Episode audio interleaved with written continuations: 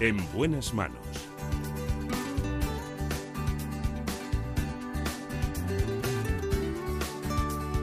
El programa de salud de Onda Cero.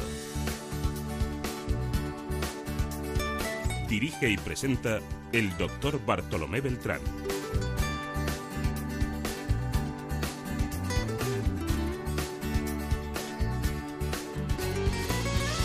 Muy buenos días, me alegro mucho de saludarme.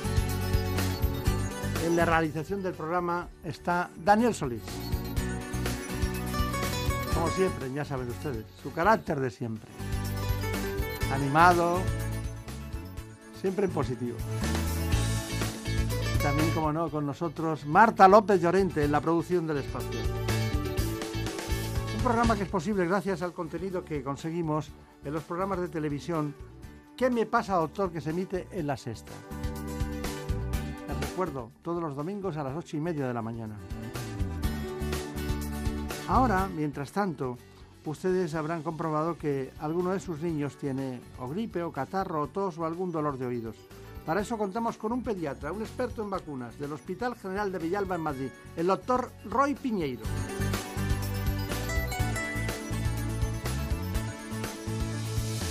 Porque en muchas ocasiones los procesos se pueden prevenir. Mientras eh, se sienta en el estudio, ya se toma un café, el doctor Roy Piñeiro, vamos, vamos inmediatamente a conocer lo que es nuestro informe. Con frecuencia los padres tienen ciertas inquietudes y preocupaciones sobre la salud de su hijo. Algunos síntomas son propios y característicos de una enfermedad, mientras que otros signos y señales, como el llanto excesivo, no son tan fiables. El motivo más frecuente de consulta es la fiebre, cuando la temperatura corporal es superior a 37 grados centígrados. Entre los problemas respiratorios están la obstrucción nasal por la mucosidad, muy frecuente en los primeros años de vida, debido principalmente al catarro o resfriado común. Otros problemas pueden ser la tos o la temida otitis, y entre las alteraciones digestivas, las más habituales son los vómitos, el estreñimiento, las diarreas, el dolor abdominal y los cólicos del lactante, que suelen desaparecer hacia el cuarto mes, y también son comunes las alteraciones de la piel. Una buena forma de proteger a los niños de las enfermedades es a través de la vacunación, y es que gracias a las vacunas se ha conseguido que enfermedades infecciosas frecuentes en la infancia hoy se consideren un asunto del pasado. El doctor Roy Viñero. Bueno, es jefe asociado de pediatría en el Hospital de Villalba de Madrid. Correcto. Correcto. Bien. Em, bueno, eh, Piñeiro, un apellido muy gallego, ¿no? Sí, efectivamente, la familia gallega. Está bien. Exactamente. Dígame, yo he leído, he leído en algún sitio, me parece que un niño menor de dos años se considera normal que tenga en un año hasta 12 infecciones. Exactamente, es correcto y además es, es importante que los padres tengan este conocimiento porque en cuanto llega el invierno es muy normal que tengamos consultas de que los niños tienen muchas infecciones, de si le podemos dar unas vitaminas, de si estará bien de las defensas. Y lo cierto es que, bueno, pues durante estos mm, dos primeros años de vida, el tener una infección al mes o incluso dos, porque estamos hablando de que dos infecciones en un año es normal, pues eh, teniendo en cuenta que en verano los niños no suelen enfermar, pues es normal que en los meses de invierno tengan uno o dos episodios al mes banales de tipo gastroenteritis, catarro y, bueno, pues hay que explicar la normalidad de estos eventos y sobre todo que, bueno, lo vamos a comentar supongo más adelante, pero que no es necesario tratarlo y que hay que tener en cuenta que los mocos se cogen en octubre y se sueltan en mayo y poco más se puede hacer contra ellos. pero eso, ¿cómo se lo contamos a los padres? Que están, pues así, sobre todo los primerizos. Sí, con esta naturalidad. Eh, eh, últimamente la, la medicina y yo creo que en particular la pediatría está muy centrada en el síntoma. ¿no? Hay que tratar el síntoma o el signo que aparece con independencia de la enfermedad. Yo creo que eh, quizás es más fácil, entre comillas, quitarse de en medio a unos padres recetando un medicamento que a lo mejor dedicando 5 o 10 minutos a explicar por qué no debemos tratar la tos, cómo debemos tratar la fiebre o por qué mm, no hay nada para los mocos, pero tampoco nos tiene que preocupar. Entonces, explicar cuáles son los signos que debemos vigilar en nuestro niño para saber si está bien o está mal para eso hace falta tiempo, que es una cosa que en la sociedad actual, pues eh, la verdad es que falta. Claro. Luego, bueno, hubo un especialista, eh, me parece que se llama algo así como Smith, ¿no? que dijo alrededor de 1980, matizó que había una, un concepto nuevo que se había implantado por parte de, de los padres, que es la fiebre fobia. ¿no? La, la, fiebre como síntoma de que aquí algo pasa detrás. ¿no?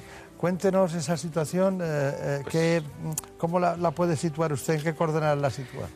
Pues efectivamente viene de los años 80 y viene, pues lo dice la propia palabra, ¿no? Un miedo excesivo a la fiebre.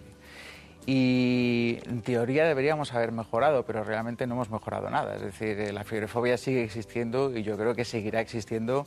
Y ahí tenemos a los, a los padres consultando en urgencias y en los centros de salud por síndromes febriles de apenas, aunque parezca mentira real, de, de 15 minutos de evolución, de 30 minutos de evolución. A veces preguntan, ¿Y hace cuánto que tiene la fiebre? Pues hemos salido del cine y ha empezado y nos hemos venido. Entonces, es cierto que los, los, padres tienen que saber, en primer lugar, que los periodos, las enfermedades tienen que desarrollarse y si uno consulta en el médico por un periodo febril de 30 minutos, lo que le va a decir, lo que yo voy a decir es que es un síndrome febril de, de corta evolución y que no sabemos todavía dónde es, pero, ¿qué es lo que dicen los pediatras? En general, será un virus, que es un clásico, serán los dientes, que es otro clásico. La realidad es que todavía no se ha desarrollado. Y el consultar tan rápido viene precisamente por esta fiebrefobia.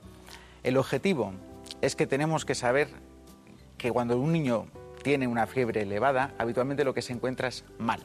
Y nuestro objetivo es ese niño que se encuentra mal, que se encuentre bien, no bajar la temperatura. Y esto es fundamental, porque lo habitual es, tiene 39, tiene 40, tiene una fiebre muy alta y no le baja. Nuestro objetivo no es que baje la temperatura. De hecho, hay un grupo de, de pediatras que estamos intentando cambiar el nombre de antitérmico o antipirético por analgésico porque el objetivo no es disminuir la fiebre y eso tiene que ir calando poco a poco en la población que la fiebre no es peligrosa, la fiebre es un mecanismo de defensa que nos ayuda y de hecho lo que hace es que los microorganismos cuando nos infectan si la temperatura del cuerpo está más elevada, a estos microorganismos les resulta mucho más difícil replicarse que si la temperatura está baja.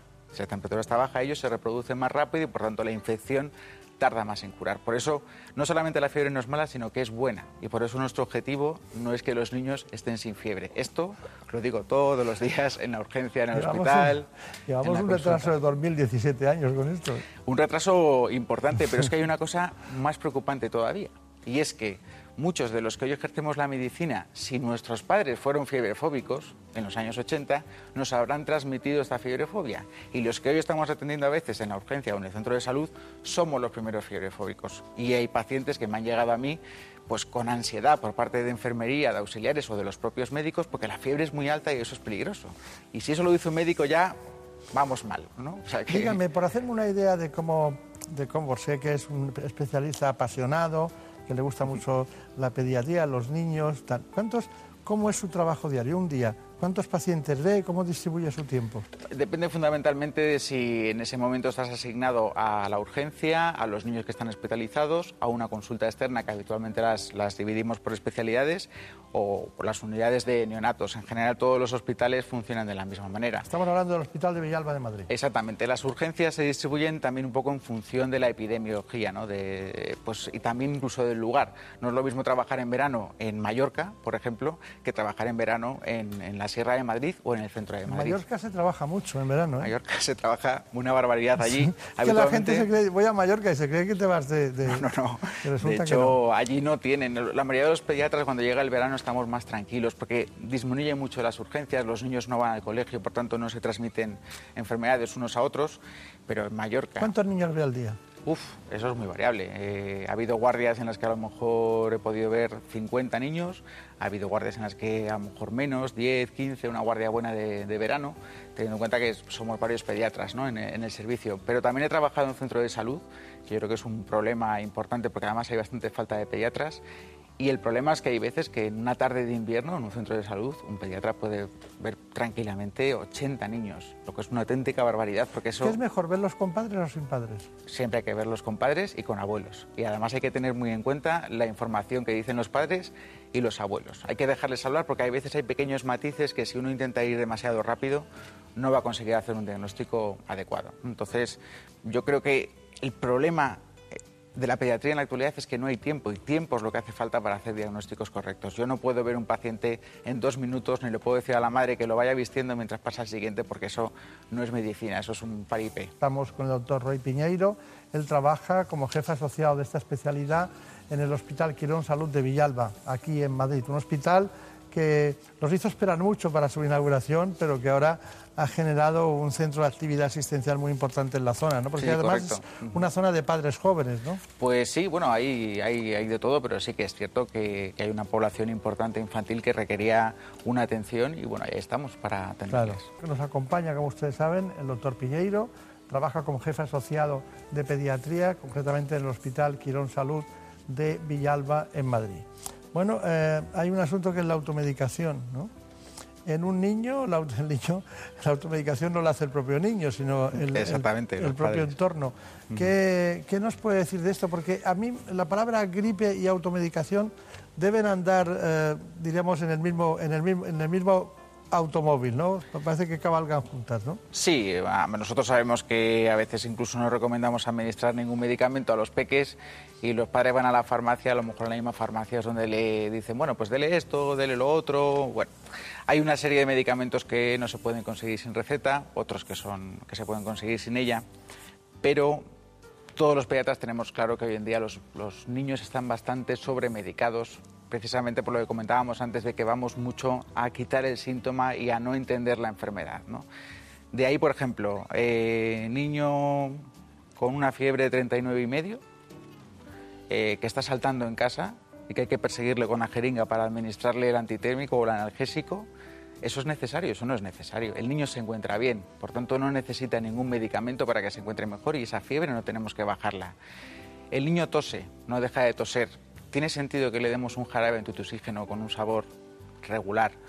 Eh, o un mucolítico, que hay evidencia 1A, que es la mayor evidencia que existe en, medicina, de que no sirve para tratar la rinorrea, los, los mocos y la tos, pues carece de sentido. Es decir, no debemos utilizar esos jarabes y además muchos de ellos no, no está demostrado que sean efectivos. ¿no? Efectivamente, no vamos a decir marcas comerciales, pero todas están relacionadas con moco, fluido. Y lo único que ha demostrado es, eh, por ejemplo, para los cuadros de catarro o para una gripe, es tener una ingesta de líquidos adecuada para mantener una buena hidratación y que los, ese moco esté lo más fluido posible. Y luego mm, los lavados con sodio salino. Es decir, eh, a veces lo, lo, comentas y los padres dicen, ¿cuántas veces le puedo hacer los lavados al día? Los lavados con sodio salino es que los niños no se saben sonar los mocos, los muy pequeños. Es decir, que preguntar cuántas veces puedo hacer los lavados tendría tanto sentido como un adulto preguntara cuántas veces puedo sonarme los mocos, por las veces que sean necesarias para que el niño pueda respirar bien. Pero no dar ningún jarabe, ningún medicamento que por un lado no es efectivo, no le va a quitar los mocos y además hay una cosa importante y es que hace ya unos años que, por ejemplo, los mucolíticos están totalmente contraindicados en menores de dos años, que muchas veces ellos son los receptores de esa medicación y es que se recomienda no administrarlos porque puede tener efectos secundarios que pueden ser peligrosos, sobre todo con respecto a que algunos antitusígenos pueden producir cuadros de sedación. Todo esto cuesta explicarlo a los padres, pero yo soy de los pediatras entusiastas, como decías antes, que creo que hay que explicarlo y no tirar por la vía rápida y decir, pues le dé, esto y se le va a quitar porque no tiene sentido. Está bien. No, y luego las consecuencias, porque no son las consecuencias solo de la inmediatez del tratamiento, sino que queda una especie de inercia continua y permanente que llegan a alterar otras funciones que, bueno, porque las propias, todos los, los eh, elementos que segregamos en cada una de las células que están en relación con el exterior, con la propia tráquea, la laringe, pues se ven alterados los cilios, ¿no? que dicen, bueno, ¿para qué es necesario eh, llenar eso de algún tipo de, de, medicación? ¿no? Pero bueno, es lo que hay. Nosotros hemos también trabajado este asunto, automedicación con antibióticos, y este es el informe. La gripe y los resfriados son dos de las enfermedades infecciosas más comunes en nuestro país ya que cerca del 75% afirma sufrir alguna de ellas al menos una vez al año, según un estudio realizado por un laboratorio farmacéutico. Los síntomas más habituales son mucosidad nasal, estornudos, dolor de cabeza y garganta. Para combatirlos, la mayoría recurre al ibuprofeno o al paracetamol, pero aún son muchas las personas que se automedican con antibióticos cuando sufren uno de estos procesos. De hecho, en España hasta uno de cada cinco lo hace. Sin embargo, este tipo de fármacos no son efectivos en su tratamiento. El estudio además asegura que los más afectados son los castellano-leoneses y los que menos los canarios. Bueno, eh, los antibióticos, ¿qué pasa con ellos? Los antibióticos es la lucha continua ¿no? de muchos de nosotros y lo habitual es, acaba uno la consulta, explica todo esto a la familia, parece que es un catarro banal, sin importancia, no, no hay ninguna complicación, habrá que seguirlo en las próximas horas a ver cómo evoluciona. Muy bien, eh, ¿y no le va a poner ningún antibiótico? No, es decir, ese es un poco el, tema. Y luego también depende mucho de, si es que todo es una mezcla entre los papás y también los, pediatras. Los, antibióticos no deben generar nunca una sensación de falsa seguridad.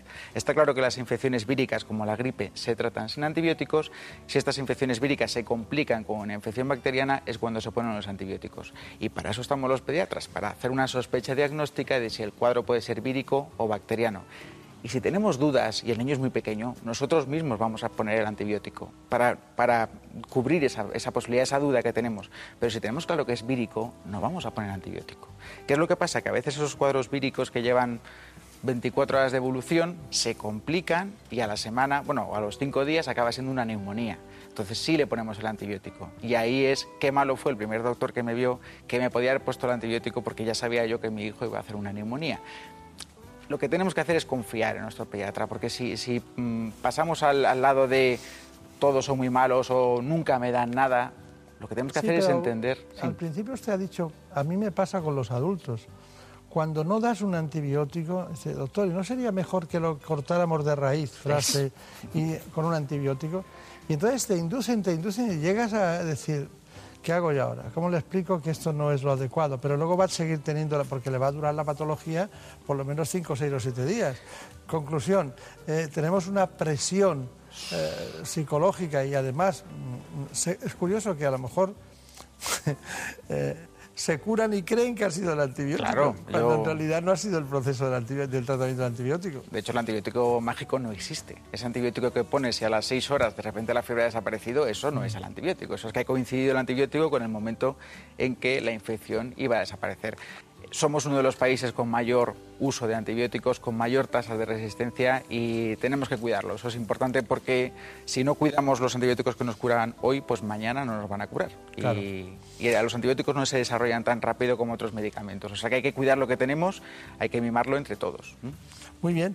Eh, buena dosis de antibióticos nos hemos llevado dialécticamente, convenciendo en la divulgación más precisa en este, que es de salud pública pura, porque esto además es un ahorro para el sistema impresionante. Pero la verdad es que son, lo dice Javier Saz en este reportaje, eh, niños que son sobremedicados. En España tenemos fiebrefobia, sobre todo con los niños. Al menor síntoma de fiebre o tos, los padres suministramos lo primero que se tenga a mano en el botiquín de casa antipiréticos, jarabes para la tos, codeína, paracetamol, ibuprofeno, antibióticos y solo cuando la cosa empeora llevamos al niño al pediatra. Pero el mal ya está hecho. Según la Asociación Española de Pediatría, casi el 70% de los medicamentos utilizados en la infancia lo son para procesos banales, en los que no está claro su beneficio. Además, pueden ser peligrosos. El exceso de medicamentos puede generar resistencia de las bacterias e incluso pueden crear dependencia. En primer lugar, afirman, hay que saber que no toda la fiebre es mala. La fiebre es una respuesta adaptativa del cuerpo cuya finalidad es acortar el tiempo que dura la infección. Además, en la mayoría de las ocasiones se utilizan antibióticos para tratar infecciones respiratorias víricas, lo que es un grave error. Los antibióticos no matan los virus y debilitan el organismo ralentizando su respuesta. En más del 30% de los casos se consumen sin que los haya prescrito el pediatra. En los procesos catarrales tampoco hay que abusar de antitusivos y mucolíticos. Un vaso de leche templada con miel puede ser igual de efectiva y evitará que aparezcan efectos secundarios como reacciones de hipersensibilidad o alergias alimentarias. Bueno, le vamos a dar el Premio Nacional de Información Científica Pediátrica a Javier Saz, ¿no? Eh, ha dicho lo mismo que usted. Exactamente, hemos coincidido y sin conocernos, creo. bueno, eso quiere decir que estamos ahí trabajando y que tiene niños y que tiene niños. Importantísimo. creo que son niñas lo que tiene, pero bueno, ya lo averiguaremos. Las vacunas. Le ofrezco esta información sobre vacunas y usted nos precisa porque además cuando preguntaba por usted, que ocurrió, luego resulta que su padre fue uno de los grandes periodistas que ha tenido este grupo en su origen, ¿no? Correcto. Y, resulta, y yo no sabía eso, pero me dijo, no, el doctor Piñeiro es muy bueno en este tema, la pediatría. Eh, son escasos los pediatras que aparecen en los medios de comunicación, a veces cuesta, mm. y sobre todo que tengan la vehemencia de, de que, bueno, se agotan ustedes mucho en el trabajo, se cansan, ¿no? Y luego descansan, no van a los medios a lo mejor las veces que tendrían que venir. Y estoy muy contento de que haya coincidido eh, los dos elementos, ¿no? Mm. Pero no sabía que era usted el hijo de, de Alfonso Piñeiro. Las vacunas ofrecen protección eficaz contra un importante número de enfermedades. Se trata de patologías para las que no existen tratamientos efectivos, Junto a la potabilización del agua, las vacunas han sido, sin lugar a dudas, la acción preventiva que más ha reducido la mortalidad en todo el mundo, y es que según la Organización Mundial de la Salud, evitan la muerte de entre 2 y 3 millones de personas cada año, y además de salvar vidas, desde el comienzo de las inmunizaciones se han conseguido erradicar enfermedades como la viruela hace ya más de tres décadas. La mayoría de las vacunas con una o varias dosis protegen de la enfermedad para toda la vida, otras, como el tétanos y la difteria, necesitan dosis de refuerzo para recuperar la protección adecuada. Las vacunas son una herramienta fundamental para protegerse de enfermedades, reducir la mortalidad y aumentar la esperanza de vida.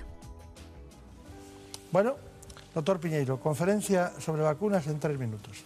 Tres minutos. Pues yo creo que no hay, no hay que decir nada sobre la eficacia de las vacunas porque la mejor evidencia de que sirven y que salvan vidas es que hay enfermedades que nosotros ya no vemos.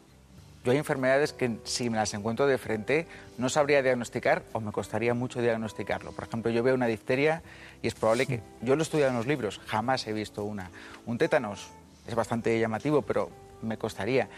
Pero no solamente eso, hay enfermedades que yo durante mi residencia sí he diagnosticado, como por ejemplo la enfermedad neumocócica invasora, y ahora ya no diagnostico. O como la varicela, y son luego los residentes, cuando yo eh, era adjunto, los que no sabían lo que era una varicela. Esa es una evidencia que existe. ¿Qué es lo que pasa? Que al desaparecer las enfermedades, los padres, también los de mi generación, de alguna forma pierden el miedo, pierden el respeto a estas enfermedades porque ya no se ven. Y al perder el miedo surge un grupo que se llaman, vamos, habitualmente como antivacunas, aunque a mí no me gusta ese nombre y a ellos tampoco les gusta, es decir, son padres que deciden voluntariamente no vacunar a sus hijos y evidentemente los ponen en riesgo. ¿Qué es lo que hace, qué es lo que pasa? Pues estos padres al no ver estas enfermedades empiezan a ver fantasmas, empiezan a ver eh, pues esa vacuna es química, esa química puede ser peligrosa, si total en España ya no hay difteria, ¿por qué vamos a vacunar de la difteria?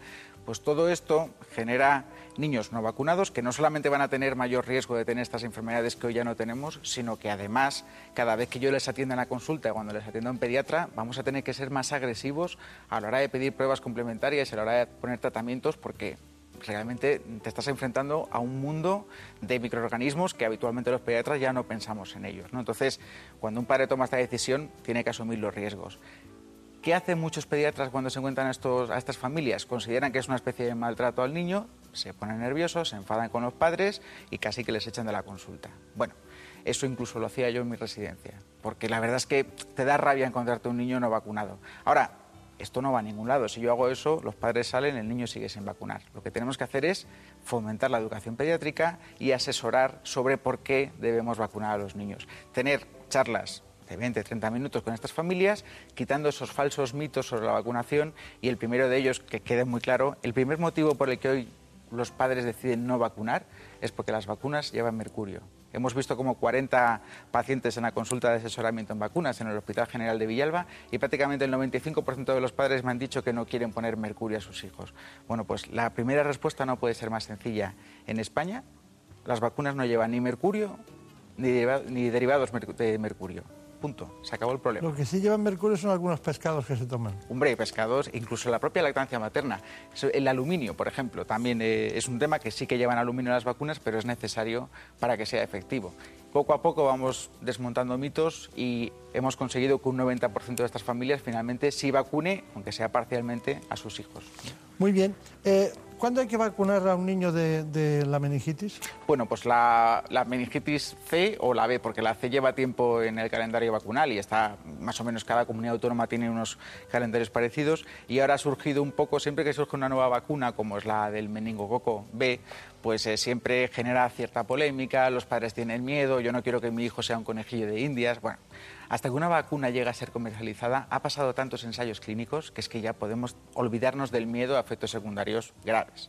Y esta vacuna la llevábamos pidiendo los pediatras hace mucho tiempo, porque eh, cualquier pediatra que haya visto un meningococo B y producir una enfermedad meningocócica no se olvidará jamás, porque es un cuadro realmente dramático, de muy rápida evolución, es un niño que está bien que le ves con fiebre, pero está bastante bien y a las dos horas está en una UBI, lleno de petequias por el cuerpo, púrpura, en un estado lamentable, en un shock séptico. Si tenemos una vacuna que puede prevenir eso, cualquier pediatra que diga, bueno, no, todavía está en ensayos clínicos, no, es mentira, todos los pediatras tenemos que recomendar esta vacuna, 100%, sin ningún tipo de miedo porque no produce, no ha demostrado que produzca efectos secundarios que sean graves y porque protege frente a una enfermedad que sí lo es.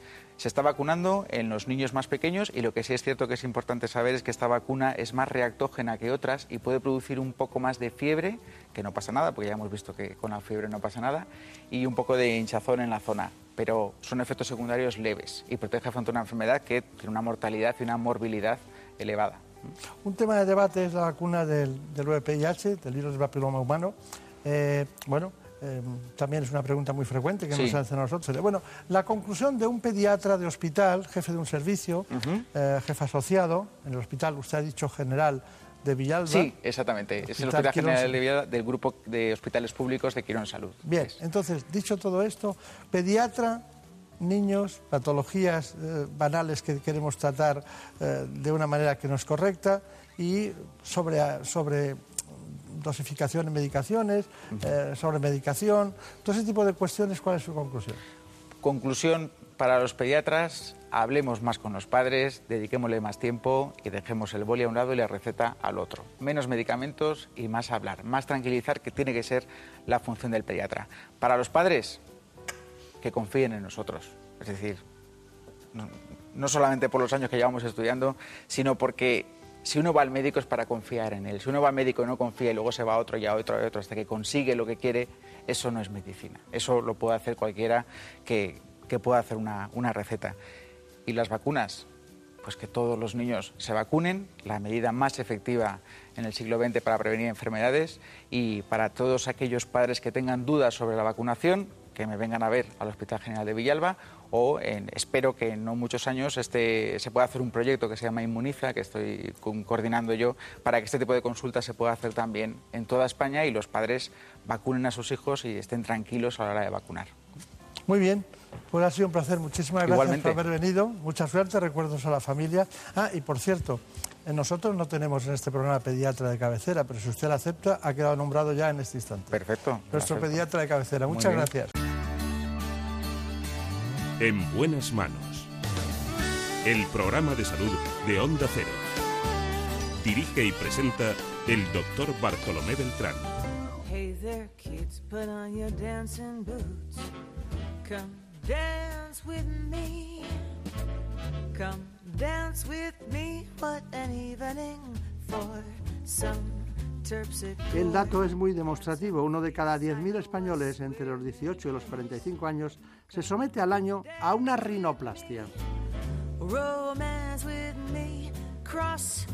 Es decir, a una plastia, a una reestructuración de los tejidos de la nariz. Rinoplastia. Para eso está con nosotros un cirujano plástico facial que trabaja concretamente en el Hospital Ruber Internacional de Madrid pero también lo hace en el Facial Board Certificate de Madrid. Se trata del doctor Javier Galindo. Para que ustedes sepan de qué vamos a hablar con él, les situamos siempre con una información clara, precisa y concreta. La cirugía estética de la nariz o rinoplastia es una intervención quirúrgica en la que se tratan los traumatismos, malformaciones y problemas congénitos y respiratorios de la nariz, pero además también es una cirugía que se realiza para resolver problemas estéticos como corregir la nariz si está desviada, reducir o aumentar el dorso nasal, proyectar o estrechar más la punta e incluso estrechar las fosas nasales. La operación consiste principalmente en remodelar el esqueleto óseo y cartilaginoso de la nariz para lograr una nueva forma que sea más armónica y adecuada a la estructura y rasgos faciales del paciente. Se trata de la quinta intervención de cirugía plástica estética más realizada en nuestro país y es una de las más demandadas por los hombres. Para someterse a esta operación es imprescindible un diagnóstico cuidadoso por parte del especialista y que se realice un tratamiento personalizado. Bueno, pues aquí estamos con el doctor Javier Galindo, que conocimos concretamente en el Hospital Rubén Internacional de Madrid. Es especialista en otorrinolaringología, pero también en cirugía de la cabeza y cuello. Bueno, eh, una larga trayectoria, doctor Galindo, en todos los sentidos y sobre todo porque trabaja o, es miembro de la Junta Directiva de la Sociedad Española de Cirugía Plástica Facial y luego ha trabajado en el Hospital Universitario La Paz, en el Ruber y también en el Beauty One eh, Center. ¿no? Bueno, eh, cuénteme, eh, nos quisiéramos adentrar en un mundo que es aparentemente muy sencillo, que da mucho miedo a los pacientes, que no saben lo que puede pasar, que todo el mundo sabe, ha oído hablar de un tabique, del tabique nasal, que en ocasiones se ha, operado, en muchas ocasiones, con un otorrino y un cirujano plástico conjuntamente, en otras lo ha hecho un plástico y en otras incluso lo ha hecho solo un otorrino. Entonces, eh, esa sería la primera cuestión. Eh, ¿Quién debe hacer una rinoplastia? Bueno, yo creo que cualquier acto médico, sea medicina o, sea cirugía, debe ser realizado por profesionales que tengan una capacitación para ello. Yo soy otorrino, como bien has dicho, y, tengo una capacitación tanto para tratar la nariz desde el punto de vista estético como desde el punto de vista funcional, porque no hay que olvidar que es un órgano que tiene muchas funciones y que hay que respetar cuando estén conservadas o mejorar cuando no estaban adecuadamente conservadas. En cuanto a los profesionales, pues somos varios en España, otorrino, máxilo, cirugía plástica, y bueno, eh, lo único que recomiendo es que los pacientes busquen un profesional que pueda dar respuestas a todas sus necesidades, a la aparición de complicaciones, al tratamiento de la nariz como órgano funcional y lo que más se valora en estos casos, pues desde el punto de vista estético también.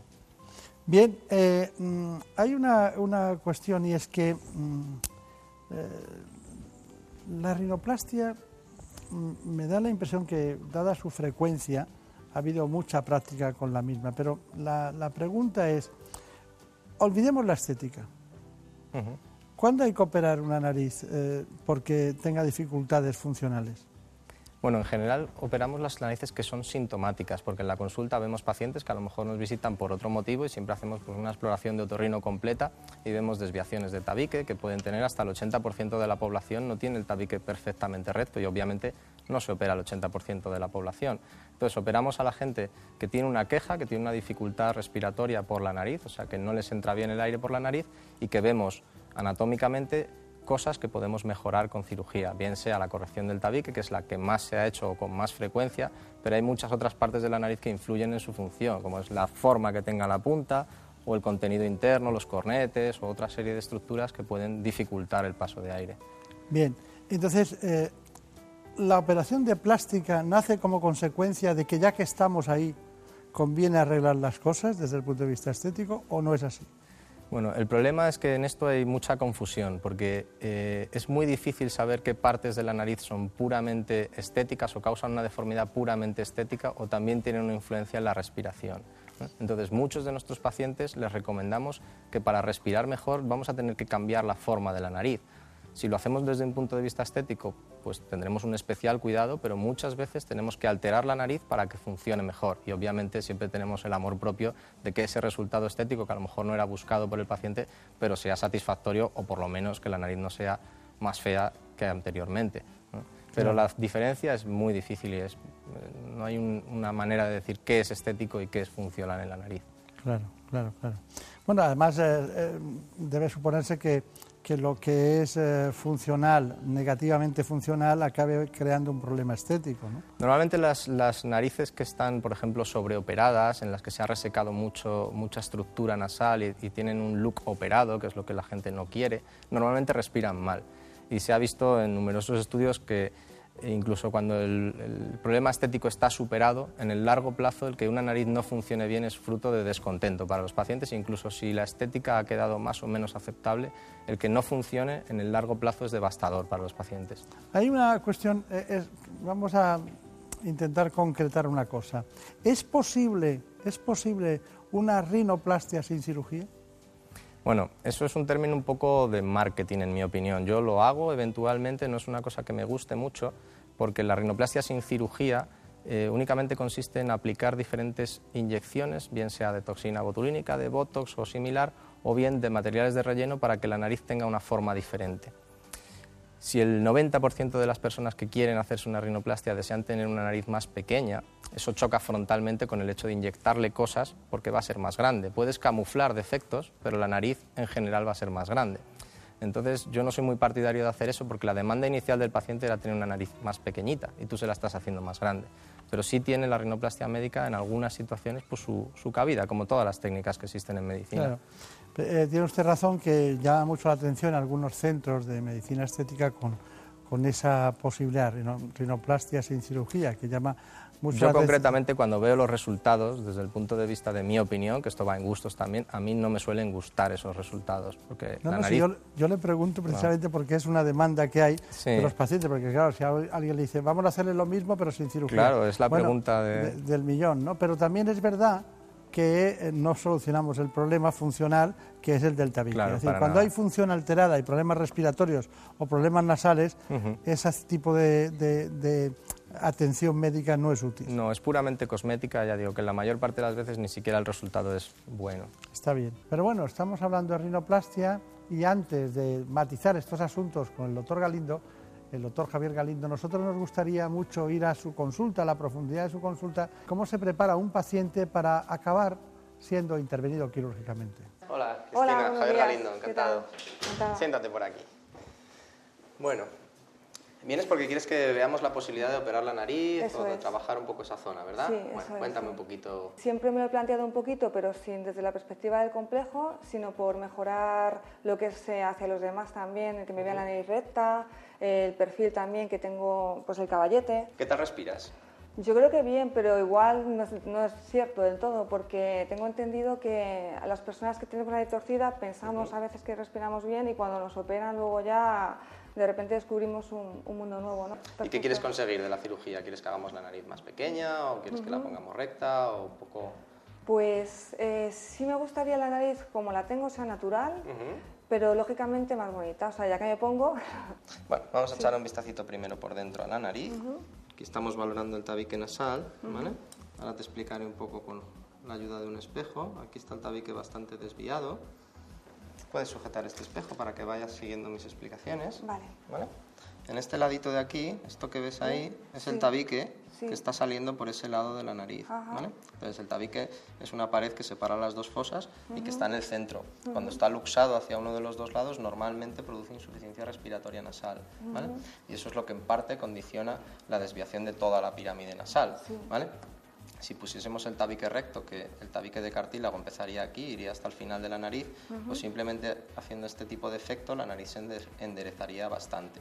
Obviamente luego hay que trabajar la parte ósea, que es esta parte dura, que es hueso, ¿eh? que es la que también genera este saliente o caballete, y en conjunto es lo que va a hacer que la nariz esté más recta por fuera que se pueda rebajar un poquito el caballete y que por dentro el tabique esté recto y no produzca desviaciones que produzcan insuficiencia respiratoria, ¿vale? Sí, sí. Bueno, pues estas son las fotos que hemos tomado y vamos a ver qué tipos de cambios podemos generar. Podemos enderezar un poquito la, nariz, en tu caso. Hay una cierta simetría de ambos lados de la nariz, sobre todo en las paredes eh, lateronasales de hueso. Esta, pues digamos que tiene una pendiente menos pronunciada y esta es más vertical. Entonces, jugaremos en la cirugía con las resecciones de hueso y con las fracturas de hueso para armonizar un lado con el otro. Algo así con ciertas eh, mejorías que se pueden ir haciendo, eh, sería un poco el tipo de resultado que, estamos buscando. Lo puedes ver en antes y después en diferentes tomas. Como ves, pues son pequeños cambios, se puede ver, pero son cambios que se notan. este tipo de resultado pues sería algo que a mí me gusta.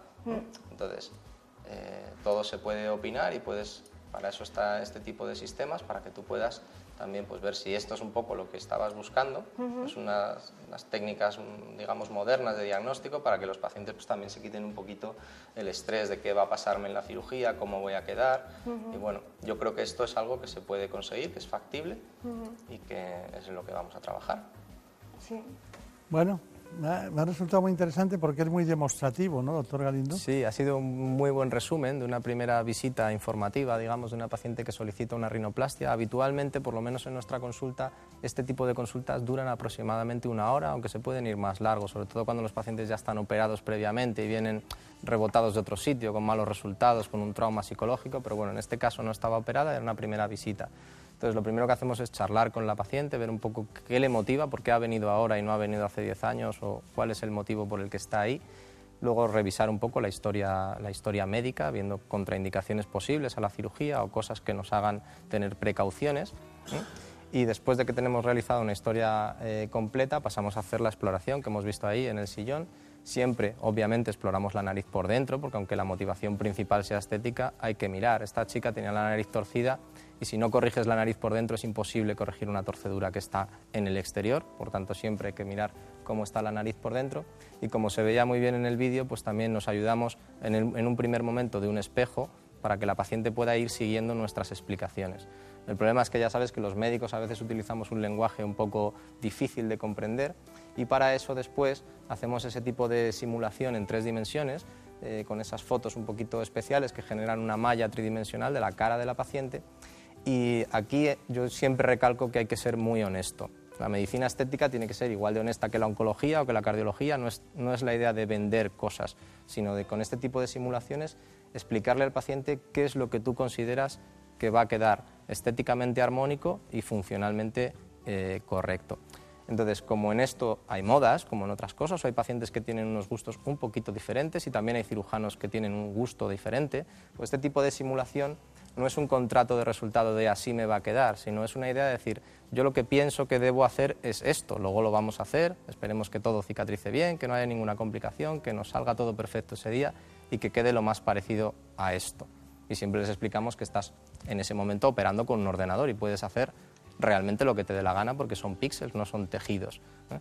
Y los pacientes lo, lo entienden así y la verdad es que al principio cuando empezaron estas tecnologías había mucho miedo a enseñar cómo querías tú que te quedase, por si eso te, te, ponía una presión excesiva, pero los pacientes lo entienden perfectamente que, que, eso es un ordenador y no es la vida real. Está bien. Bueno, pero no todas las pieles son iguales. ¿Cómo influye el tipo de piel en la decisión clínica y quirúrgica. Claro, no solo el tipo de piel, sino cómo estén los cartílagos y los huesos de cada paciente es muy importante. Y, en la actualidad tenemos consultas vía Skype, tenemos pacientes que te mandan fotos por email, o algún tipo de documento que no es tener al paciente en vivo. Y entonces con eso hay que tener mucho cuidado, porque hasta que no tocas con los dedos la nariz ni la inspeccionas, no sabes exactamente el grosor de esa piel o, o la fortaleza de su esqueleto nasal. En las pieles, por ejemplo, gruesas, es muy difícil conseguir que la nariz tenga una definición muy bonita, que sea especialmente triangular, una nariz muy fina. Eso por la propia anatomía del paciente a veces es difícil de conseguir. Por otro lado, se camuflan muy bien. Pequeños defectos que puedan quedar, tienes como un colchón muy grande por encima. Las pieles que son muy finitas, normalmente puedes conseguir una definición muy buena de la nariz, pero tienes más riesgo de si colocas injertos o si dejas los nudos de los hilos hacia afuera, pueden notarse pequeñas irregularidades y eso hace que no puedas ir, es que a mi prima la operaron, es que al otro, pues es que tu nariz es la tuya. es muy importante valorar cada caso en concreto porque no hay dos iguales. Claro, claro. Bueno, eh, fuimos a, bueno, Javier, ya sabe usted que siempre encuentra el quirófano adecuado para un especialista que trabaja en varios centros, pero en este caso creo que fue en el Hospital Nisa. Sí donde hicieron ustedes una, una rinoplastia completa. ¿no? Es una intervención que permite, sobre todo, quitarse los miedos. ¿no? Hay una canción que dice eso, quitarse los miedos, algo así. Creo que hay una estrofa de una canción, esa de Sabor Esperanza, dice quitarse los miedos. Pues esta es una chica de 46 años que tiene cierta insuficiencia respiratoria nasal y aparte no le gusta la forma de su nariz. Entonces lo que vamos a hacer es una cirugía eh, por vía abierta, vamos a despegar la nariz para acceder al esqueleto que hay debajo y corregir tanto los defectos del tabique nasal como de los cornetes, como en hacer la nariz más pequeñita. Bueno, las incisiones tienen que ser precisas, tienen que ir perpendiculares a la piel para luego eh, cerrar sin escalones, para evitar que sean visibles. Esto es la zona de la cúpula, que vemos, como os decíamos antes, que es lo que va a definir dónde está la punta propiamente dicha de la nariz, se traduciría ahí. Y ahora lo que estamos haciendo es buscar el esqueleto del dorso de la nariz, de la parte más superior. Ahora vamos a abordar el tabique nasal, que es la estructura de hueso y de cartílago que separa un lado de la nariz del otro y que en condiciones ideales pues debería ser recto, no tener desviaciones ni torceduras para que el aire pase con facilidad a través de las dos fosas. Bueno, esto es lo que hemos quitado hasta ahora de dorso cartilaginoso. Esto si lo ponemos aquí en la nariz de la paciente, tira un poquito de Esto venía aquí y era parte de lo que estaba causando una elevación del dorso. Como hemos quitado el techo de la nariz, ahora lo que tenemos es una pared que sube, una zona que está más o menos plana y otra zona que baja. Por eso es por lo que se hacen osteotomías o fracturas de hueso controladas para poder volver a tener una nariz que sea natural. Déjamelo, hacer. Es un bisturí piezoeléctrico, que es un dispositivo que cada vez se utiliza más en cirugía de rinoplastia y utiliza los ultrasonidos para generar una vibración que sobre los tejidos mineralizados, como puede ser el cartílago y el hueso, nos va a producir eh, o bien cortes en ese tejido o bien, como vamos a hacer aquí en esta parte, pues un limado muy controlado. Estos cartílagos son muy anchos para esta nariz, además son demasiado convexos. Una nariz bonita normalmente tiene unos cartílagos que tienen más este tipo de forma algo así. Entonces ahora para darle la nueva forma a la nariz vamos a utilizar puntos. ¿Vale? Prepara 5-0. Y a base de suturas y de resecciones controladas pues vamos creando una nariz que nadie va a saber que está operada. Si comparamos con la imagen previa hemos visto un, descenso en la altura del dorso de la nariz y una mejoría de la punta nasal que es más fina, más definida y con una, con una configuración que es acorde a la, nueva, a la nueva forma del dorso.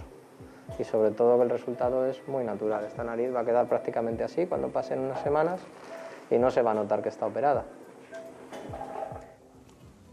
No se va a notar. Pero estamos hablando de dos horas mínimo de intervención. Sí, a ver, nosotros lo que le decimos a los pacientes es que ese día vamos a tardar lo que tardemos. Nadie le pregunta al artista cuánto tarda en pintar un cuadro, sino bueno, el resultado final. Obviamente hay cirugías que son más rápidas porque tengan menos trabajo y otras cirugías, las que son de revisión, múltiples operaciones previas, etcétera, que te puedes ir a las 6, 7 horas en algunos casos. ¿eh? Doctor Galindo, eh, después de la intervención ustedes insertan un taponamiento, ¿no? Normalmente no ponemos nunca nada. Al final de la intervención no hay sangre en el campo y no hay ninguna necesidad de poner ningún tapón. ¿Es cierto que por cada intervención que hacen de rinoplastia sobre los hombres hacen tres sobre las mujeres?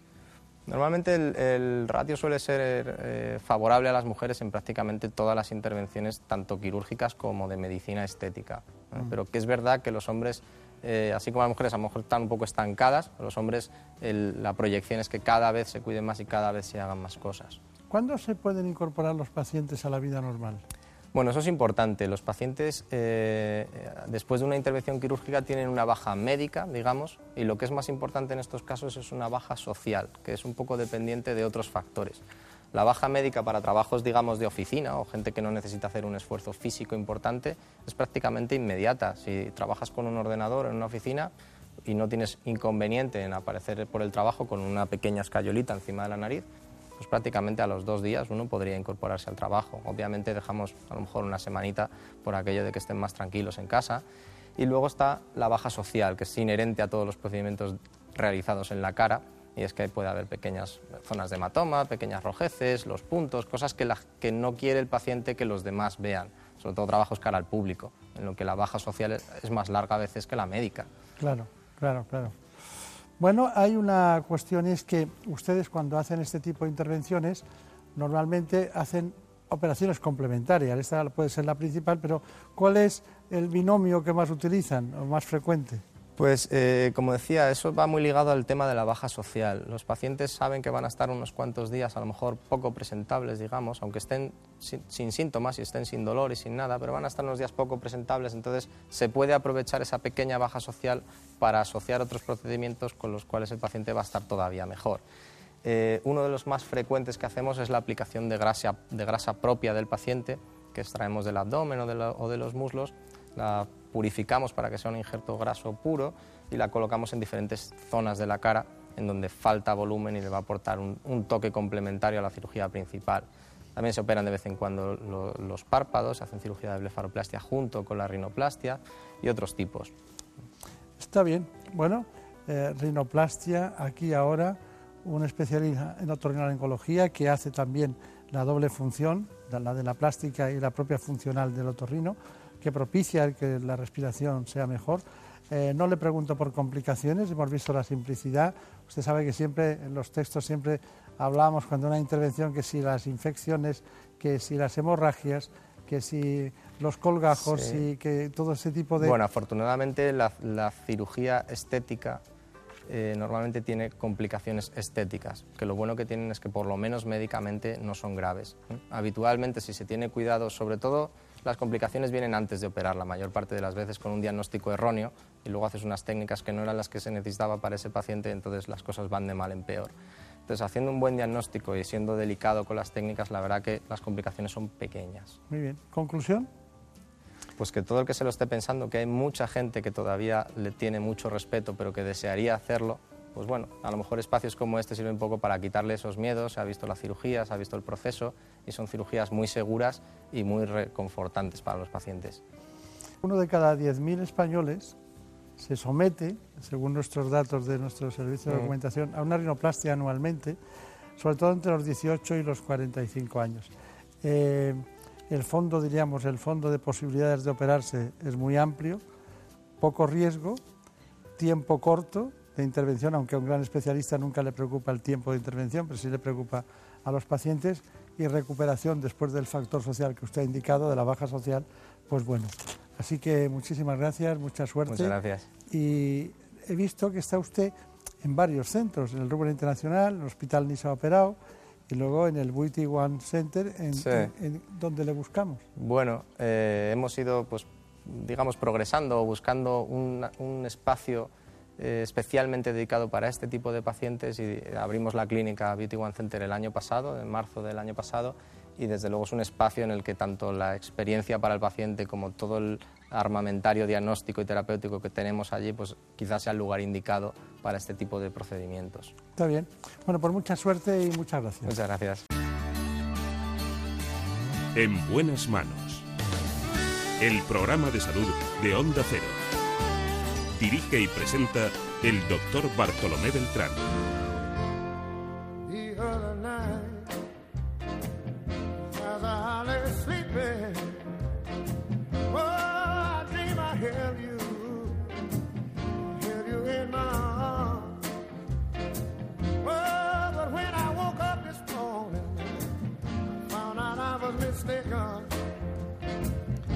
Vamos a ver lo que nos cuentan los compañeros de los servicios informativos, lo que ha pasado en la última hora, porque ya saben que continuamente pasan cosas. The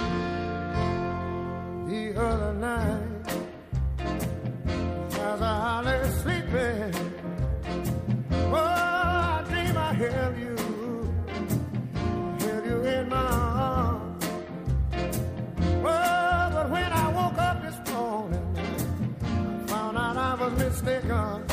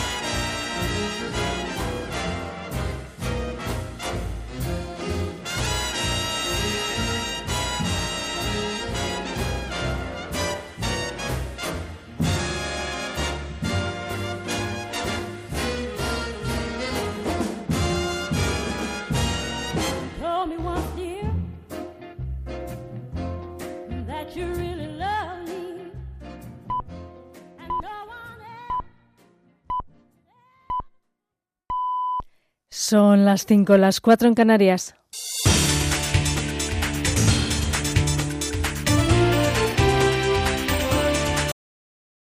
Noticias en Onda Cero. Muy buenas noches. La situación en Cataluña ha entrado ya en un nuevo escenario. El Gobierno ya ha anunciado cuáles van a ser las medidas que va a adoptar una vez que el Pleno del Senado, previsto para el próximo viernes, apruebe la aplicación del artículo 155 de la Constitución. Un artículo que, a pesar de lo que se había barruntado en un principio, no opta por su versión más suave, sino por una de las más duras, según algunos sectores. Aún así, no se va a eliminar la autonomía de Cataluña, se va a sustituir al Gobierno catalán que está actuando en contra de la ley, como ha dicho este sábado el presidente del Ejecutivo, Mariano Rajoy. Se cesa a las personas que han puesto ese autogobierno fuera de la ley y de la Constitución y del Estatuto.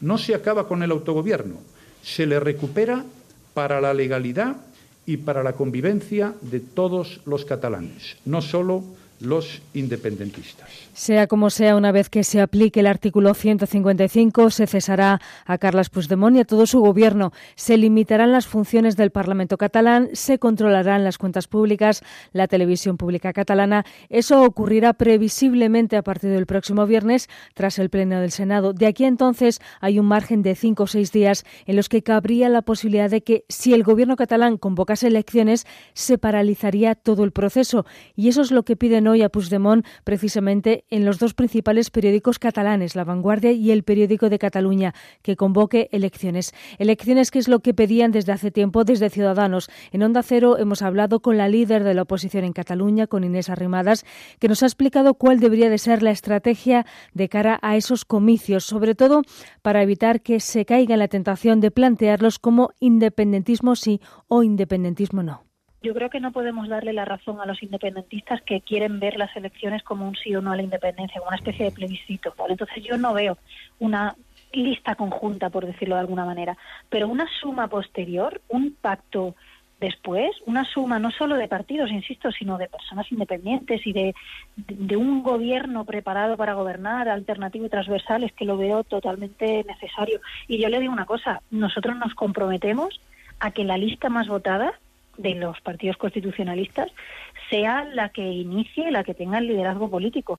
De momento, el gobierno catalán lo que ha anunciado es que va a convocar al Parlamento para la próxima semana. Se desconoce si es para declarar la independencia o para convocar elecciones. En cualquier caso, afirma, es para responder a lo que ha calificado como un auténtico ataque a Cataluña. Lo que se está haciendo con Cataluña es directamente un ataque a la democracia que abre la puerta a otros abusos de la misma índole en cualquier parte, no solo en Cataluña. Criminalizar al disidente, negar la realidad y alzar muros de legalidades ante, las ventanas de la voluntad ciudadana, si triunfa todo eso, el daño a la democracia y por tanto a los ciudadanos será muy severo y comportará un retroceso monumental. En Barcelona esta pasada tarde se ha producido una manifestación de protesta por el anuncio de aplicación del artículo 155 y para exigir la puesta en libertad de los líderes de la Asamblea Nacional Catalana y de Omnium. También ha habido un comunicado oficial de la presidenta del Parlamento catalán que ha calificado lo ocurrido este sábado como un golpe de Estado de facto. Hoy el presidente Rajoy, con una enorme irresponsabilidad política, ha traspasado todos los límites. Ha anunciado la ejecución de un golpe de Estado de facto con el que pretende descabezar a las instituciones catalanas y apropiarse de ellas. Un golpe a la democracia en la Europa del siglo XXI. Desde la Fiscalía del Estado, mientras tanto, preparan una querella ante la posibilidad de que el presidente de la Generalitat haga efectiva una declaración unilateral de independencia. Así lo ha confirmado el fiscal general del Estado, José Manuel Maza, que no descarta la posibilidad de que se pida prisión provisional para Puigdemont al tratarse de un delito de tanta gravedad. La pena podría ser de 30 años. Probablemente el delito casi que se castiga con más pena en nuestro ordenamiento, precisamente también por la gravedad que tienen los hechos, pues en fin, si pides, presentas o pretendes abrir un procedimiento con pena de 30 años de prisión, pues es lo normal, lo lógico, es una consecuencia casi obligada el que se pidan también medidas cautelares severas. Es todo más información a las 6, las 5 en Canarias se quedan ahora en buenas manos aquí en Onda Cero. Síguenos por internet en ondacero.es.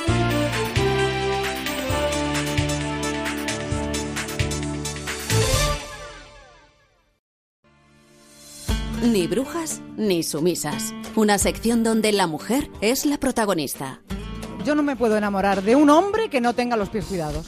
Y los calcetines blancos. La idea de que a una mujer siempre le gusta un canalla, tenemos que combatirla. Hay algún momento en nuestra vida en que nos atrae lo perverso. Hay que desmitificar el sexo y hay que llevarlo a un lugar absolutamente natural porque es parte de la comunicación del ser humano. Te doy mi palabra. Sábados y domingos desde las 8 de la mañana. Con Isabel Gemio. Te mereces esta radio. Onda Cero, tu radio.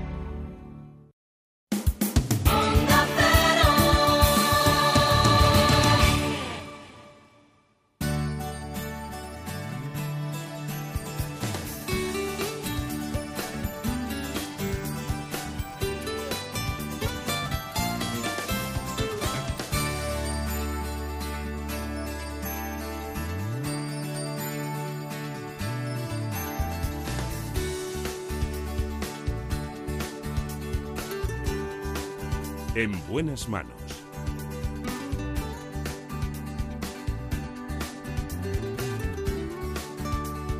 El programa de salud de Onda Cero. Dirige y presenta el doctor Bartolomé Beltrán.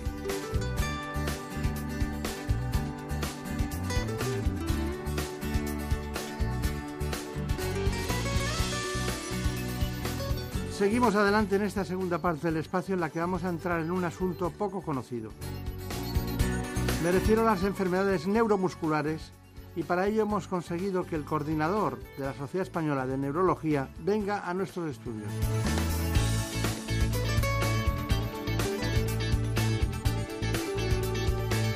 Porque es muy curioso, pero ¿cómo es posible que todavía se tarden tres años en obtener un diagnóstico de una enfermedad neuromuscular? Esa es la media en España. Así que vamos a ver lo que nos cuenta el doctor Gerardo Gutiérrez.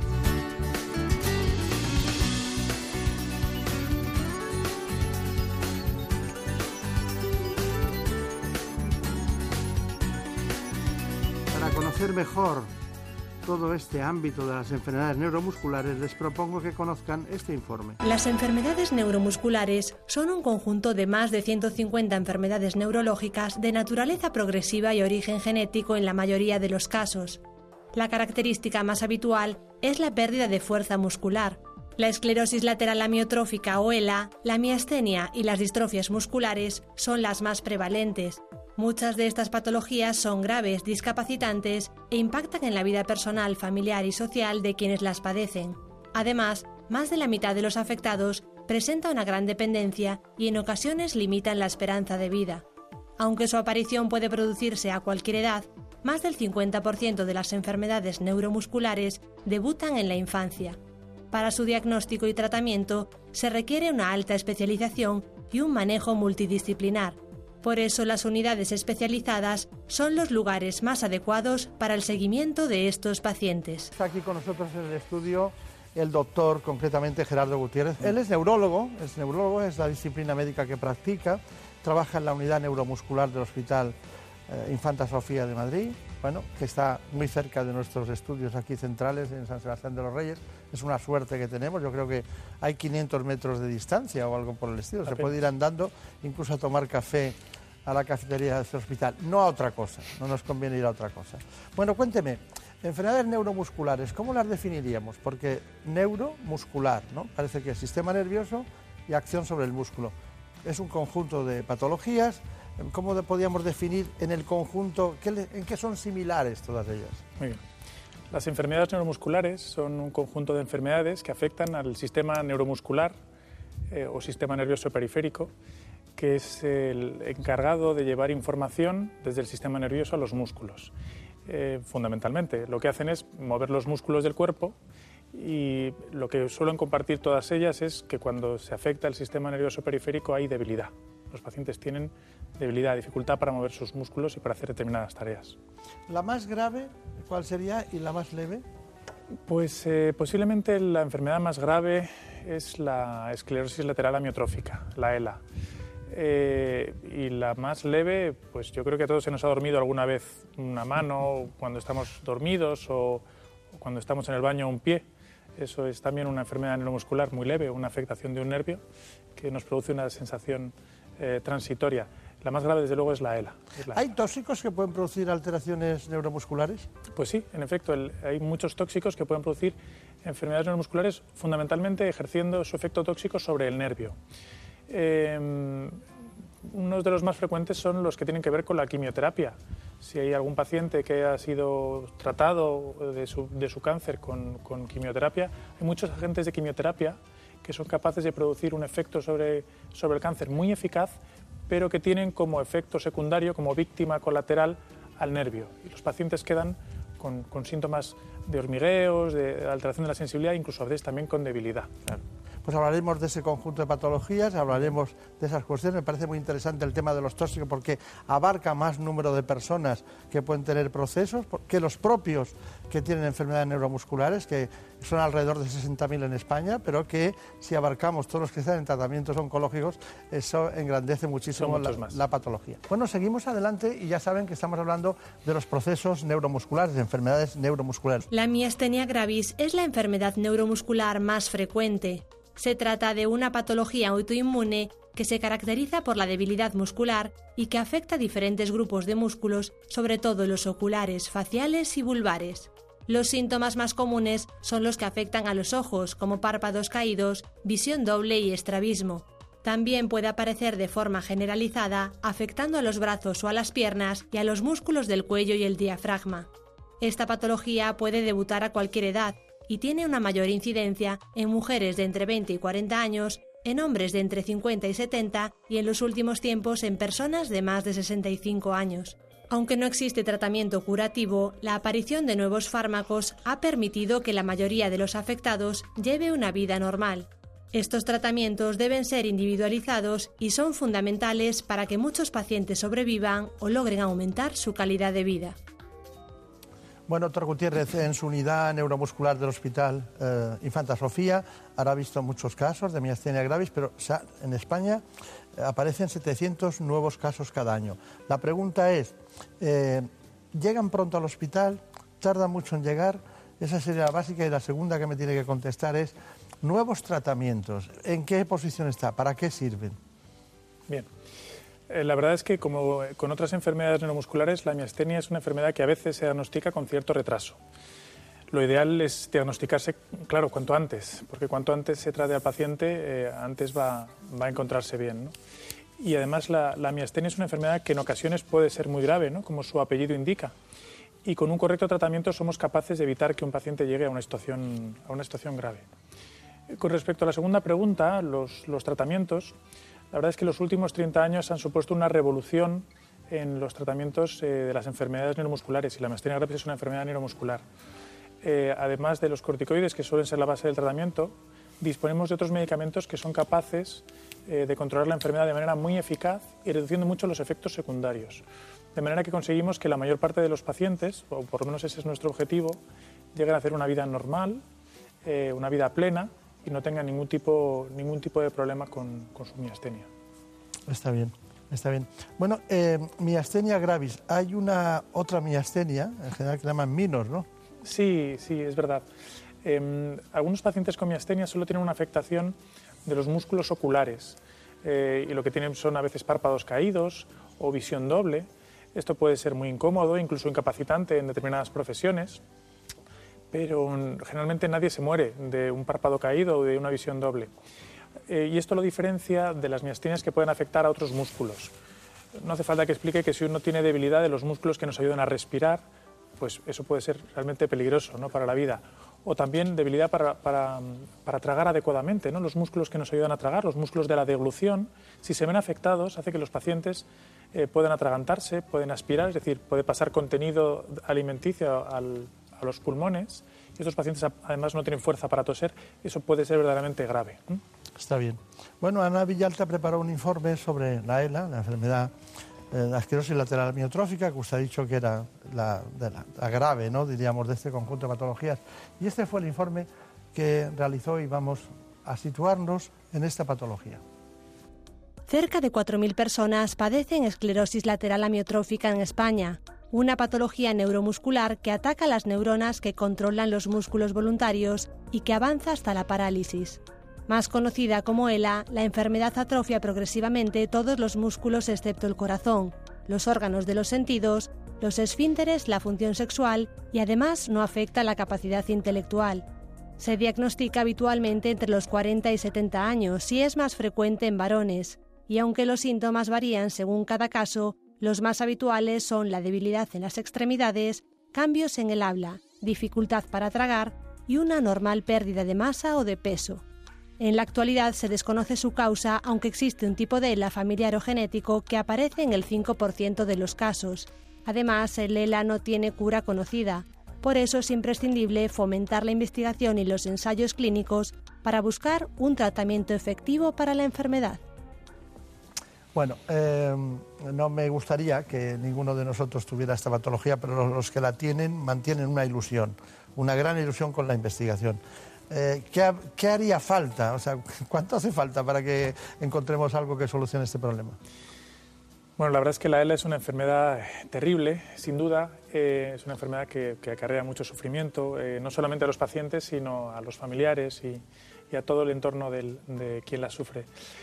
Lo que hace falta es investigar más. sigue siendo una enfermedad de la que sabemos muy poco, y como es una enfermedad que es relativamente poco frecuente, a pesar del sufrimiento que, ocasiona, pues es una enfermedad que no interesa demasiado investigar eh, porque no hay muchos candidatos. Lo que hace falta es investigar. La verdad es que en los últimos años eh, tenemos algún tratamiento que lleva casi 20 años en, disponible y quizá lo más importante es que se han desarrollado unidades multidisciplinares de tratamiento de, la ELA que han conseguido mejorar mucho la atención, ¿no? la calidad de la atención a estos pacientes en todos los aspectos, eh, no solamente la parte neurológica, sino la respiratoria, la nutricional, la psicológica también. Y hace falta investigar, hace falta mayor concienciación por parte de las autoridades, hace falta posiblemente que las administraciones ayuden eh, a los pacientes y a los familiares, eh, por ejemplo, a poder tener mm, pues bajas o excedencias para poder cuidar de sus familiares eh, enfermos. Y mm, no me gustaría que, que no hubiera un poco de esperanza. Hay muchos fármacos que se están investigando y algunos que están próximamente, eh, estarán próximamente disponibles. Hay, hay un nuevo fármaco con el que tenemos mucha esperanza y mucha ilusión, que está ahora mismo en, discusión con las agencias sanitarias europeas para, para ser comercializado y esperemos que muy pronto pueda estar disponible para, para nuestros pacientes. ¿Cómo actúa? Brevemente, por favor. Pues la verdad es que no se sabe exactamente cómo actúa. Eh, esto pasa con muchos medicamentos que utilizamos en las enfermedades neurológicas. sabemos más o menos eh, dónde actúa, pero no sabemos realmente cómo ejerce su efecto beneficioso sobre, sobre la ELA. El sistema nervioso sigue siendo un gran desconocido. Es el, órgano, el sistema más complejo, más fascinante en mi opinión también, pero también es el más complicado de estudiar y de entender. Y, lo, curioso es que muchos medicamentos eh, sabemos que funcionan, pero no sabemos muy bien cómo lo hacen. Está bien. Bueno, lo que es fundamental, y eso sí lo podemos hacer, es que tengamos un diagnóstico precoz lo antes posible. Usted sabe que Javier Saz estuvo con usted, intentó ver cómo se, cómo, qué hacen ustedes para llegar al diagnóstico correcto de la patología. Estuvo en el Hospital Infanta Sofía, no tardó mucho en llegar ni en volver, porque está aquí al lado. Bueno, pues buenos días. Eh, soy el doctor Gutiérrez, neurólogo de la unidad neuromuscular, y me gustaría que me contara mm, cuándo empezó a encontrarse mal. Pues esto empezó, yo siempre he sido una niña muy, me caía mucho, era muy torpe, pero nunca sabían nada. Siempre me decían pues, que era algo como de hepatitis o algo porque tenía unos valores altos de la CPK. Y luego, ya cuando fui al especialista, pues, bueno, para ver lo que me pasaba, eh, con 17 años ya al pasar a la universidad, 18, y ahí empecé a estar, a estar mal, me caía, tenía mucha debilidad muscular y, bueno, pues no sabemos lo que puede ser. O sea que la debilidad es fundamentalmente de las piernas, o hay algunas otras partes en las que haya debilidad. También de los brazos, de piernas y brazos. Bueno, pues em, me gustaría hacer una exploración para ver mejor qué músculos tienes afectados y poder averiguar qué es lo que te ocurre. Vale. ¿De acuerdo? Cierra fuerte los ojos. Fuerte, fuerte, fuerte, fuerte, que no puedo abrirlos. Muy bien, enséñame los dientes. Saca la lengua. Perfecto. Tócate el pecho con la barbilla. Fuerte, fuerte, fuerte, fuerte. Lo más importante para distinguir una enfermedad de otra es hacer una buena historia clínica, preguntando al paciente por cuándo empezó a notar eh, sus síntomas, preguntando, esto es muy importante, eh, por si hay antecedentes en la familia, puesto que muchas de las enfermedades neuromusculares son enfermedades genéticas y hay otros miembros de la familia que han padecido la enfermedad, eso nos ayuda mucho. Y luego es esencial la exploración, la exploración clínica. Eh, es fundamental ver qué síntomas tiene el paciente, qué signos tiene, dónde fallan los músculos, qué músculos fallan, si hay, por ejemplo, pérdida de reflejos, si hay alteración de la sensibilidad. Es fundamental hacer un diagnóstico para un paciente porque, sobre todo, primero el paciente tiene derecho a saber qué es lo que le ocurre. Después hay algunos tratamientos que, podemos ofrecer al, paciente y si no tenemos un diagnóstico es muy difícil ofrecer un tratamiento adecuado. Y luego hay una cosa muy importante de las enfermedades genéticas y es que mm, podemos transmitirlas a nuestra descendencia. Y cuando sabemos qué tipo de enfermedad es, podemos asegurar al paciente eh, cómo va a ser su descendencia y ayudarle a que tenga eh, los hijos como el paciente desee. Eh, ese aspecto de la, de la, consulta de enfermedades neuromusculares es muy importante. matizaciones que usted ha hecho, pero ¿alguna más? ¿Alguna precisión? Sí, hay una cosa que me gustaría decir, es una cosa que ocurre con cierta frecuencia, una, pequeño, una pequeña confusión. Hay unas, proteínas, las transaminasas, que yo creo que todo el mundo conoce, que cuando uno tiene las transaminasas altas siempre piensa en que puede tener un problema del hígado, y es verdad que son unas proteínas que están en el hígado, pero son proteínas que a veces también están en el músculo. Y a veces una elevación de transaminasas es eh, signo de que hay un problema en el músculo hay que pedir alguna otra prueba más, como la CPK, que es otra proteína que suele estar en el músculo, y si también está elevada, pues el problema está probablemente en el músculo. Tengo muchos pacientes que han tardado en llegar al neurólogo, pero llevaban muchos años con un problema hepático que no quedaba claro y han estado visitando muchas veces a un especialista en digestivo hasta que han llegado al, neurólogo. Pensando en... Bueno, las transaminasas suben después de un infarto, pueden subir, de miocardio, es músculo también, es otro tipo de músculo pueden eh, subir también en los casos de patología hepática también y como usted dice en el músculo, pero deben ser incluso distintas transaminasas. Pues posiblemente, pero en los análisis no se distinguen. No, no se distinguen, no se distinguen. Bueno, eh, son cuestiones, bueno, que a lo mejor hemos inventado algo ahora diciendo estas cosas, pero bueno.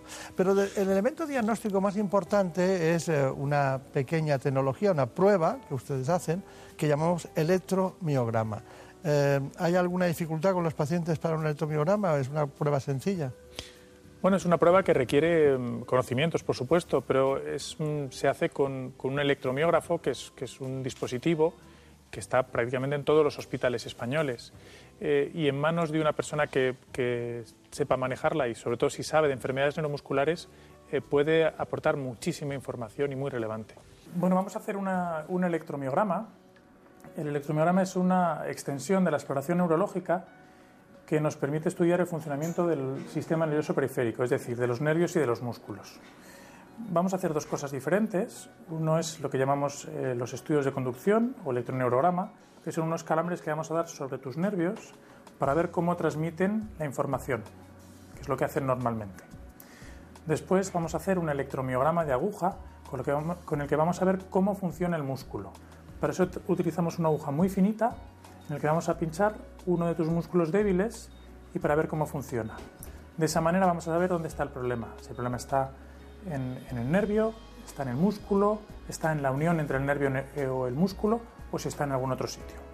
El electromiograma fundamentalmente sirve para localizar cuál es la parte del sistema nervioso periférico que no funciona bien. Vas a notar un pequeño calambre. Sí.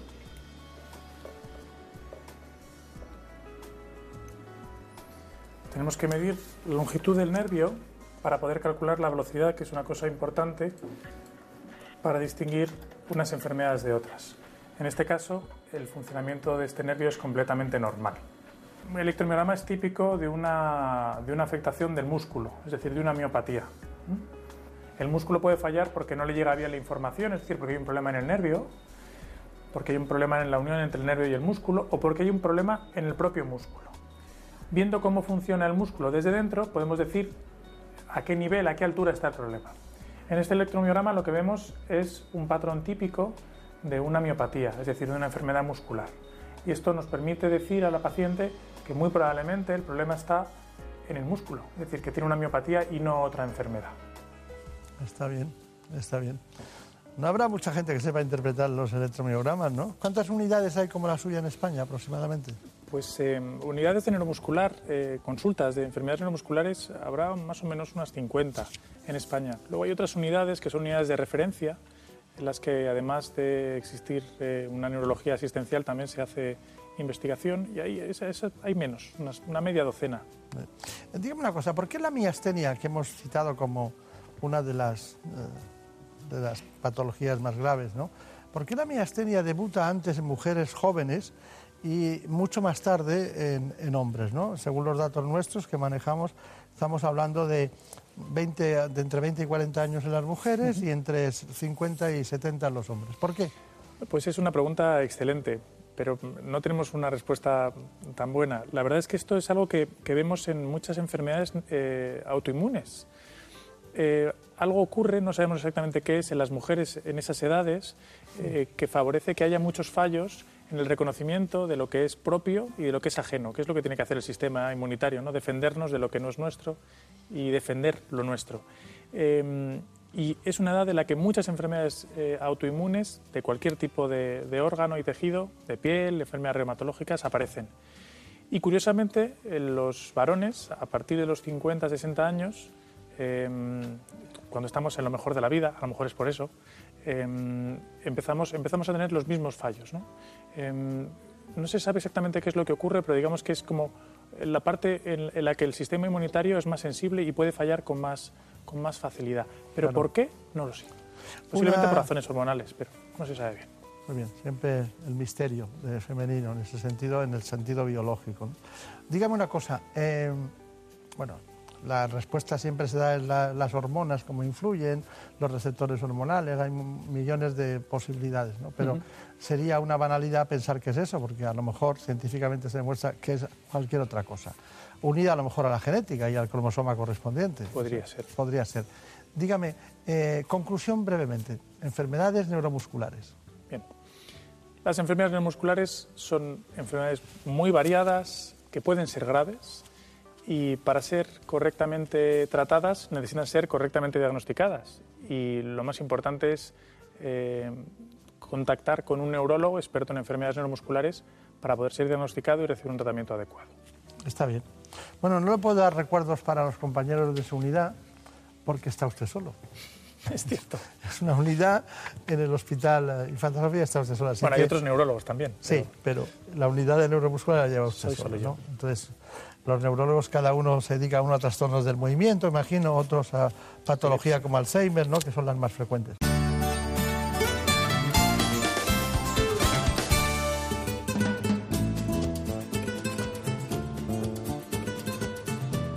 Ha llegado el momento de conocer lo que publican nuestros compañeros de La Razón en ese suplemento de A tu Salud. Saludos desde La Razón. Esta semana en el suplemento nos hacemos eco de las novedades presentadas en el primer Congreso Europeo de Pacientes de Mácula y Retina, celebrado en Sevilla. Ha reunido enfermos, sociedades científicas y oftalmólogos de toda Europa. Han abordado medidas de prevención y tratamientos frente a la ceguera evitable, como las técnicas genéticas y celulares. En la sección 10 preguntas, el doctor Teodoro Grau, jefe de la UBI del Hospital Quirón Salud de Alcorcón, explica cómo la oxigenación de membrana extracorpórea permite estabilizar una situación de fracaso respiratorio. Y también contamos cómo con el bisturí se puede acabar con la diabetes. En el Hospital Quirón Salud de Valencia emplean técnicas de cirugía metabólica con buenos resultados. 8 de cada 10 pacientes obesos y con diabetes tipo 2 no necesitan medicación posterior. En otras páginas del suplemento apuntamos cómo el tabaco y el alcohol son enemigos de los pacientes con espondiloartritis. Resulta clave evitar estos hábitos para reducir el riesgo de desarrollo y aumentar el buen funcionamiento de las terapias. En la contra entrevistamos a Laura González, responsable de nutrición de Nestlé en España. Advierte que los padres no son conscientes de que alimentan mal a sus hijos y aporta idea de cómo deberían hacerlos. Estos son solo algunos de los contenidos. Encontrarán más información en las páginas del suplemento a tu salud y durante toda la semana en nuestra página web www.larazón.es. Sin más, que pasen una feliz semana. En buenas manos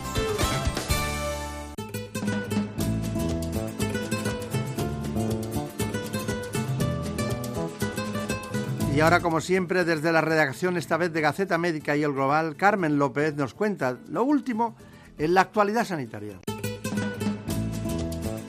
Esta semana, las dos cabeceras de referencia del sector sanitario, Gaceta Médica y el Global, se preparan para la puesta de largo de los premios Best Class, unos galardones que reconocen la calidad y la excelencia asistencial. Estos, estos premios tratan de poner en valor cada año a los mejores hospitales, servicios y centros de salud de España. La cita tendrá lugar el próximo martes en Sevilla. Por ello, Gaceta Médica adelanta un listado con todos los finalistas. Todas las comunidades autónomas han tenido representación en estos galardones. Y es que a quién no le gusta saber qué hospital o centro sanitario es el mejor de su comunidad. Tendrán que esperar al martes para conocer a los ganadores. En cuanto a la información política, el Global se hace eco del Congreso Nacional de Derecho Sanitario, una cita que reúne a los actores principales de la sanidad y del derecho, dos mundos directamente relacionados, aunque no lo crean. Durante la presentación del encuentro, Ana Pastor, presidenta del Congreso de los Diputados, hizo hincapié en la tarea que el Gobierno y el Poder Legislativo tienen por delante en determinados asuntos, entre ellos velar por la equidad en el acceso a los tratamientos a través de una cartera de servicios unificada. En medicina de precisión también hay un trabajo importante en esta materia. Pastor dejó claro que estamos en la sanidad de la poscrisis y hay que acertar con las decisiones. Vamos con Gaceta Médica, donde el debate político en Europa sobre la futura sede de la Agencia Europea del Medicamento ha conseguido aproximar al Gobierno y Cataluña por Barcelona. Se podría decir que ha habido una tregua por el bien común. Como destacó la ministra de Sanidad, la candidatura de la EMA es un buen camino para superar el actual debate en Cataluña un proyecto que nos reúne a todos. En materia farmacéutica, el Global analiza una iniciativa puesta en marcha por el Consejo General de Colegios de Farmacéuticos, la Sociedad Española de Neurología y la iniciativa Freno al Ictus. El objetivo es concienciar a la población de lo importante que es prevenir esta enfermedad, una dolencia que supone la segunda causa de muerte en España y es la primera de causa de fallecimiento en las mujeres. Y es que las farmacias son el mejor escaparate.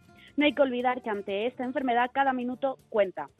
Cerramos ya con tabaco, ayudar a las personas para que no recaigan en el hábito del tabaco tras una hospitalización ha sido uno de los temas a tratar en el Simposio Internacional de Tabaquismo de Salud Pública de la Comunidad de Madrid. Según los expertos, la hospitalización de un fumador por el padecimiento de cualquier patología es un momento idóneo para ayudarle a que deje de fumar. Esto hace que casi el 100% de los fumadores que ingresan en un centro sanitario abandone el consumo del tabaco mientras que está hospitalizado, pero también que muchos de ellos vuelvan a retomarlo una vez que son dados de alta. Para prevenir la reincidencia, los expertos han elaborado la guía de tratamiento del tabaquismo en pacientes hospitalizados.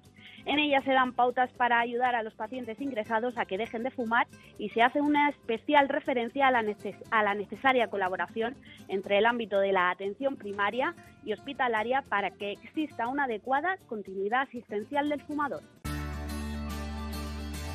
En buenas manos.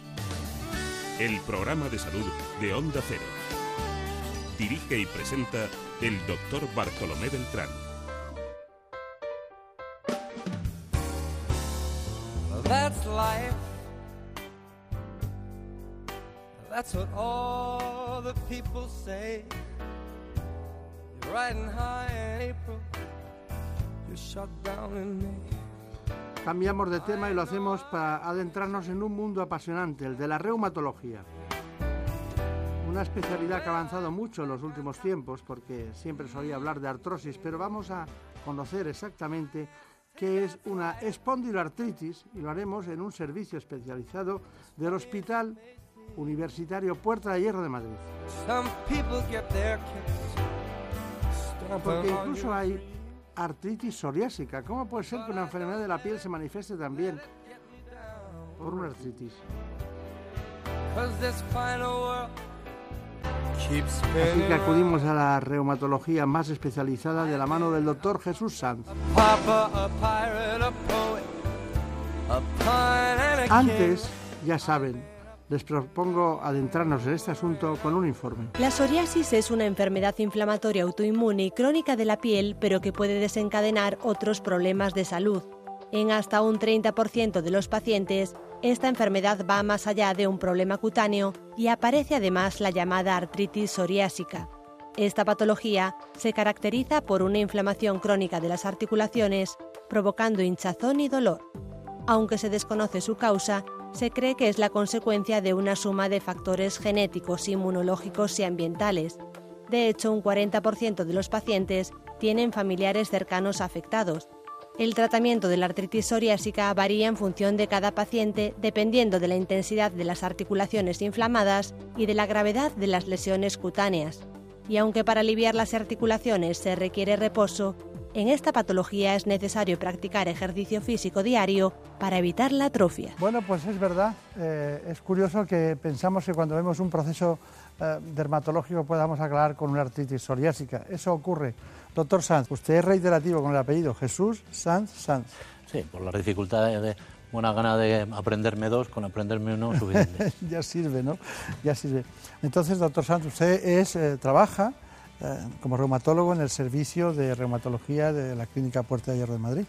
Exacto, yo soy adjunto del servicio de reumatología de la clínica, del Hospital Puerta de Hierro de Majadahonda mm. eh, ahora y soy responsable de la, de la unidad de espondiloartritis del, servicio de reumatología. Tienen incluso una unidad. Mm. Y que además de esta patología estará la, espondilitis anquilopoyética y otro. La espondiloartritis engloba un grupo de enfermedades que comparten unas características comunes y esta es una, el paradigma de ellas, digamos, es la espondilitis anquilosante. Luego está también la artritis psoriásica, la artritis que se asocia a la enfermedad inflamatoria intestinal, la enfermedad de Crohn, la colitis, artritis que ocurren después de infecciones y algunas indiferenciadas que no podemos localizar bien, pero bueno, son todo un grupo de enfermedades que tienen características comunes. Bueno, pero mm, no le extraña, no le extraña, por ejemplo, cómo llegan los pacientes en, general. Vamos a hablar de en general, ¿no? Porque habrá algún oftalmólogo que vea una uveitis y se lo mande, o habrá un dermatólogo que vea que esa psoriasis se le va de las manos y se lo mande. En, el conjunto eh, hay una cierta disciplina eh, en cada uno, o, se la quedan algunos eh, con ellos mismos. Es decir, eso es una, una cuestión. ¿Tardan en llegar los pacientes de artritis psoriásica? Eh, tardan en llegar, de hecho, bueno, las medias de, por ejemplo, de retraso diagnóstico en una espondilitis ha estado en 8 o 10 años, en la artritis psoriásica entre 2 y 3 años.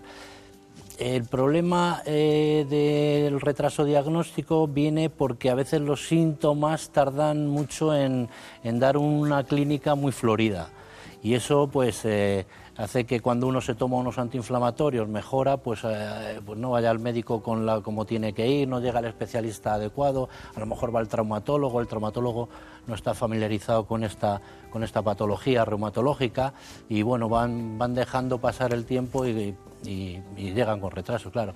En el tema de la subeitis, por ejemplo, pues no tenemos tanto problema, porque yo particularmente paso en una unidad de uveitis con una oftalmóloga en la cual pues vemos cada semana los, los pacientes con uveitis anterior aguda y ahí hago, hacemos el diagnóstico diferencial y vamos encuadrando a los pacientes en, claro.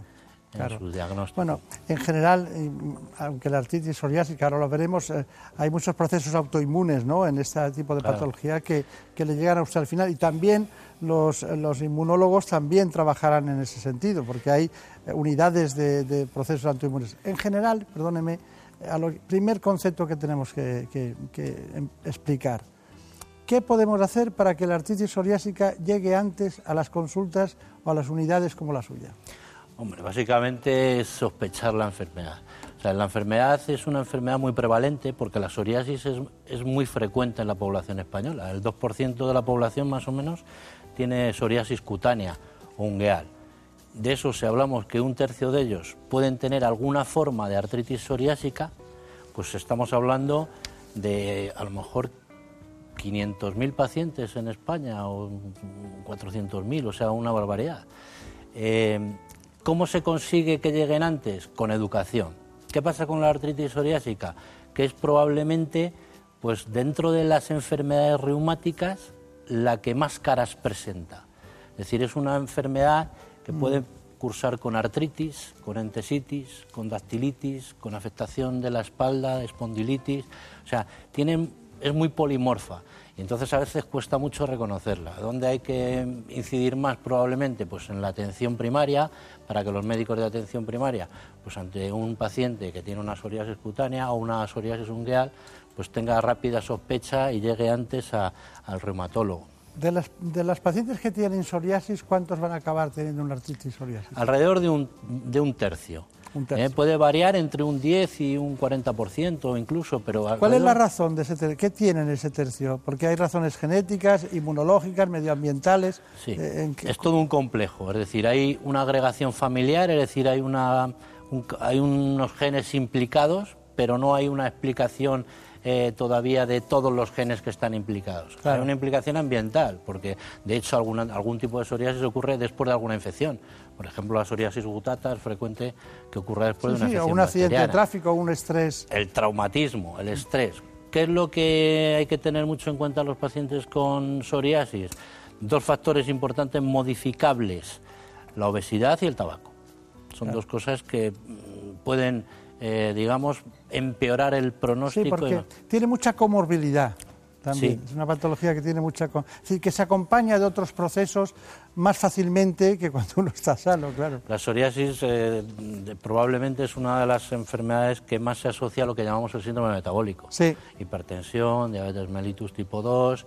Eh, hiperuricemia, obesidad, etcétera. ¿no? Está claro. Pero nosotros estamos con el doctor Sanz trabajando el tema de la artritis psoriásica, ese tercio de pacientes con ese problema dermatológico que acaban teniendo una artritis. Trabaja usted en la clínica Puerta de Hierro, en la unidad concretamente de problemas artritis, concretamente de este tipo, entre otras. Y bueno, hay muchas cosas, pero hemos hablado antes de las comorbilidades, es decir, aquellas patologías que acompañan o se acompañan con la psoriasis. Bueno, hemos preparado un informe sobre este tema y lo retomamos y después le vamos dando vueltas usted y yo a ver cuáles son las más frecuentes y cómo inciden en este proceso. Vamos con ese informe. La investigación sobre el origen y desarrollo de la psoriasis ha demostrado que en su fase moderada o grave, esta enfermedad se asocia a otras patologías como la elevación de los niveles de grasa en sangre, el aumento del colesterol, la diabetes y la hipertensión arterial. Además, cuanto más grave es la psoriasis, más aumenta el riesgo de padecer obesidad. De hecho, entre un 11 y un 34% de los pacientes que sufren psoriasis son obesos. Pero sin duda la patología más asociada a la psoriasis es la artritis psoriásica, una enfermedad que añade dolor, inflamación y dificultad de movimiento en las articulaciones, algo que según los últimos estudios padecen entre un 10 y un 34% de estos pacientes. Según los especialistas es muy importante que los pacientes con psoriasis estén informados de estas comorbilidades y alerten a su médico de la aparición de cualquier síntoma que pueda afectar a su salud, ya que puede estar relacionado con esta patología. Bueno, eh, hemos visto esta información, pero me gustaría eh, que nos extendieran en sus unidades de trabajo, es decir, es algo que llega, que no es precisamente lo, lo más frecuente, ¿no? Pero ¿cómo, ¿cómo, cabalgan las comorbilidades con la psoriasis? ¿Hay algunas que empiezan al principio o hay pacientes que cuando es más obeso, por ejemplo, o tiene eh, eh, la glucemia más alta, es más difícil de tratar con cualquier problema? ¿Tiene más dolor el que es obeso o más dolor el que es diabético? Sí, así es. O sea, hay algunos, eh, algunos factores, como es el tabaco, como la, la obesidad, claramente demostrado, que son eh, tienen peor calidad de vida, tienen peor respuesta a los tratamientos. O sea, es un factor sobre el que tenemos que incidir mucho y el tabaco también, porque además eh, los, eh, digamos que los tratamientos no tienen la misma eficacia sobre esos pacientes. Por otro lado, la reumatología, como bien sabe, pues se dedica fundamentalmente a las enfermedades autoinmunes sistémicas, que es nuestro, digamos, nuestro tratamiento. Nuestro core. exactamente, en el hospital.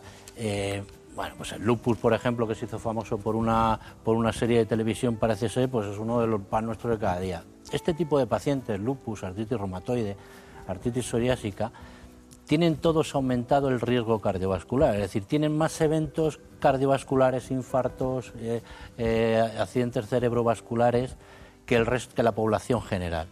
Entonces, probablemente mm, es la propia inflamación per se la que, además de tratamientos que a veces hay que utilizar, la que eleva este riesgo. En estos pacientes, además de la propia inflamación, estamos hablando de que tienen más diabetes mellitus tipo 2, que es un factor de riesgo, tienen más hipertensión, tienen más obesidad, o sea, son todos factores sobre los que tenemos que implicar y vigilar en cada, en cada consulta y mentalizar al paciente, claro, concienciarle. Está bien. Bueno, eh, hay un asunto que son los tratamientos los tratamientos. Tenemos mucha innovación en los tratamientos, los venden, eh, usted, y yo sabemos que antes se utilizaban los, eh, los antiinflamatorios no esteroideos, eh, luego salen una serie de, de medicaciones tradicionales, eh, como es el caso del metrotexate y otros productos, y luego ya estamos en una lucha por saber discernir eh, qué hacemos si trabajamos con los biológicos o con los químicos de última generación que han dado muy buenos resultados. ¿no? Bueno, estamos en este caso hablando de la Premilast, por ejemplo, en concreto, pero antes vamos a dar una información genérica de los tratamientos en general con este informe. Cerca del 30% de los pacientes con psoriasis padece también artritis psoriásica, y para hacerle frente los expertos recomiendan llevar hábitos de vida saludable, practicar ejercicio físico, acudir a terapia ocupacional para comprender la enfermedad y tratamiento farmacológico como consideren los especialistas.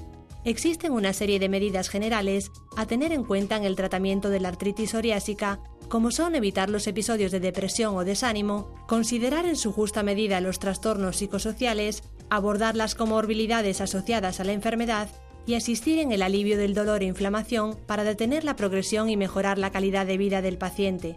En cualquier caso, los reumatólogos saben implementar la cadencia terapéutica según las necesidades de los pacientes y el momento evolutivo de la enfermedad, porque hay muchos elementos a tener en cuenta a la hora de decidir el tratamiento más preciso y eficaz, sin olvidar que la gravedad de la artritis no tiene relación con la lesión de la piel. Bueno, eso es lo más importante. Porque claro, ¿hay algún tratamiento que detenga para toda la vida el proceso? Me decir para toda la vida es mucho decir. Bueno, bueno pero... Eh, consigamos resultados... Hay que optar a lo, a lo máximo. Claro, siempre, efectivamente, cuando nos planteamos el objetivo de un tratamiento con artritis psoriásica es lo que llamamos remisión de la enfermedad. Bien. Y remisión de la enfermedad significa, pues, estar perfectamente como estamos nosotros ahora, por lo menos aparentemente. Entonces, eh, clásicamente lo que teníamos para tratar la artritis psoriásica eran los antiinflamatorios no esteroideos, que era, pues, eh, digamos, lo que tomaba eh, pues, naproxeno, ibuprofeno, diclofenaco, este tipo de cosas.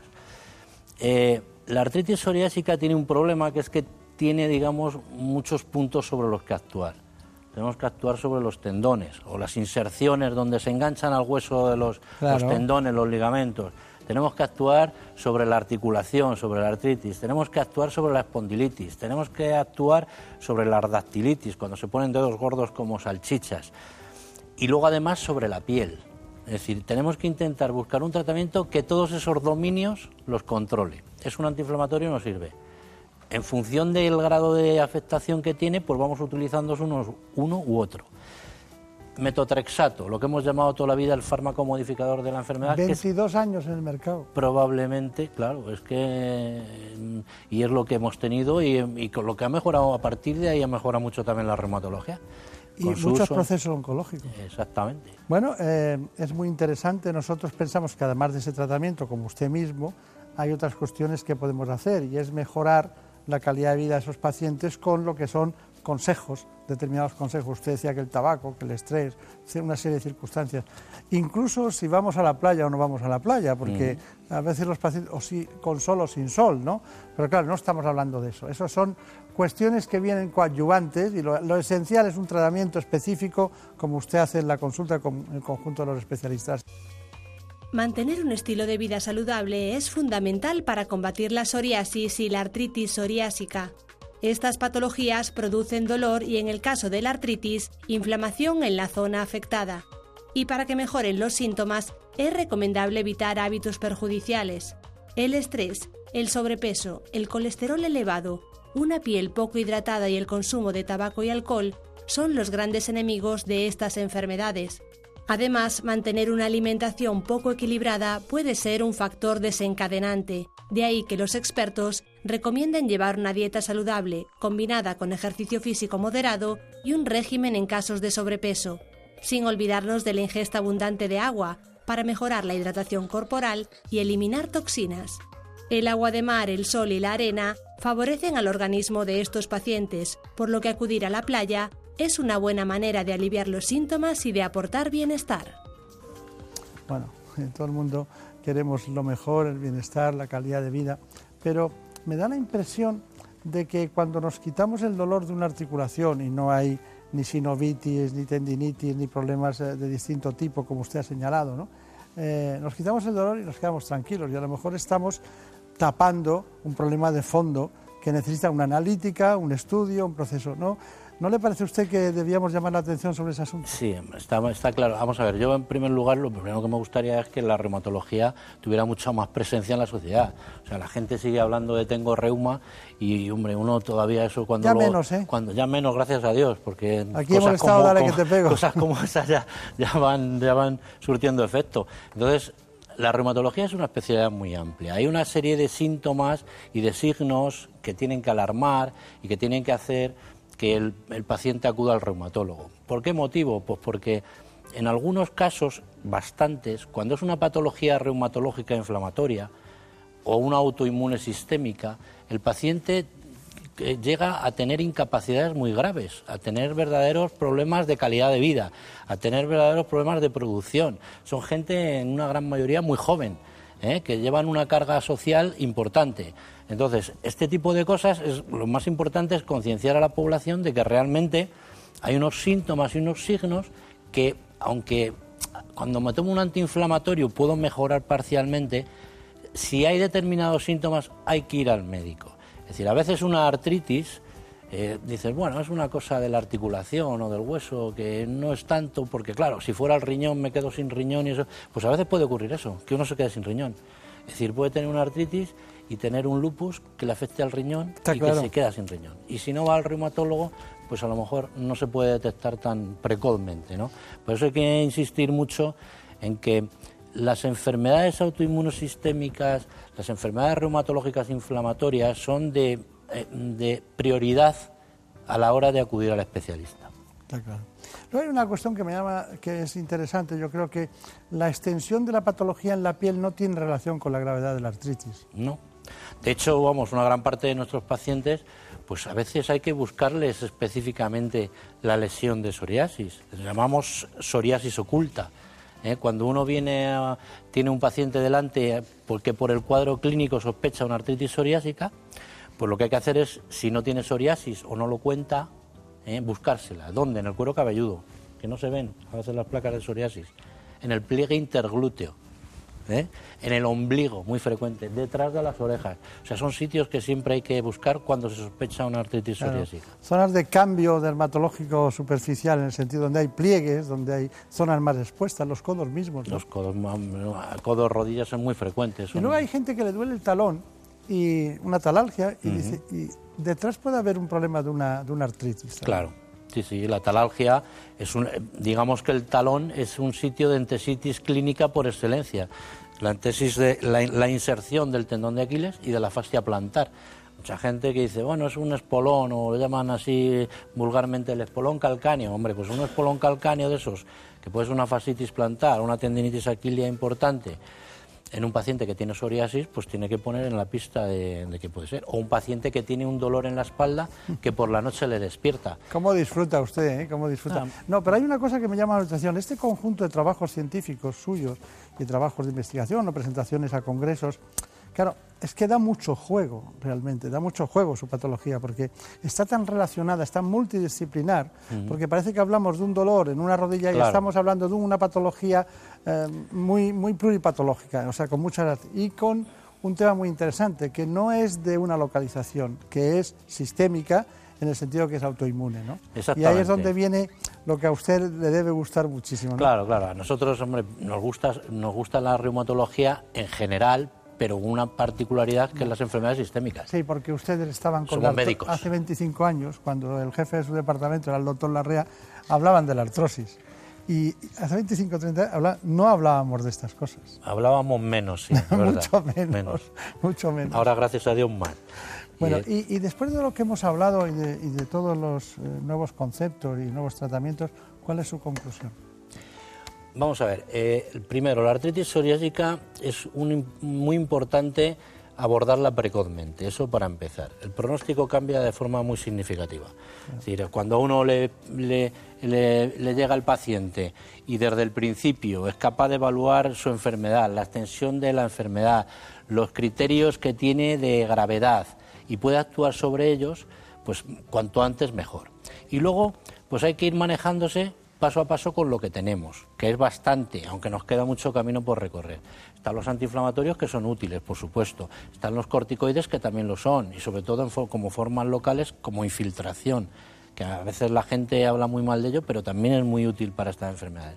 Y luego tenemos fármacos modificadores de enfermedad químicos, como el metotrexato, leflunomida, sulfasalacina, que realmente son para formas muy concretas de artritis psoriásica.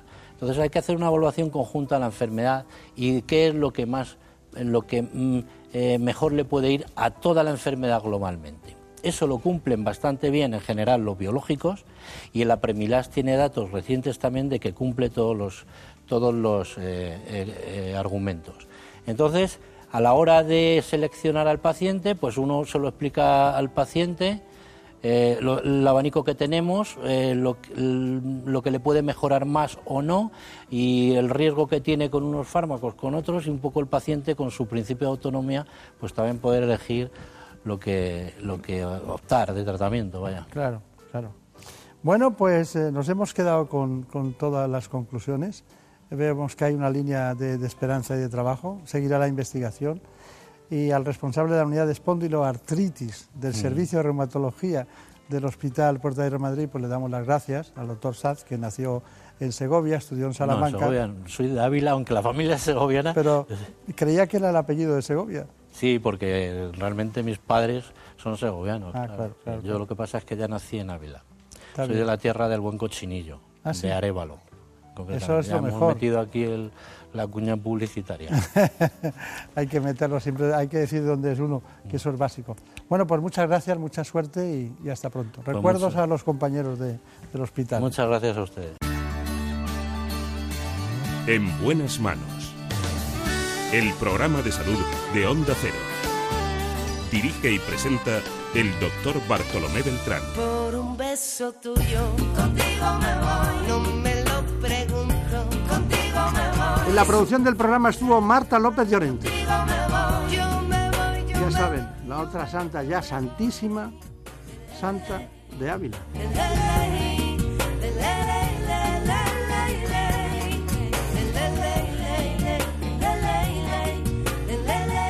En la realización, como siempre, nuestro compañero, siempre feliz, alegre, contento, dinámico, energético a estas horas de la mañana, Daniel Solís.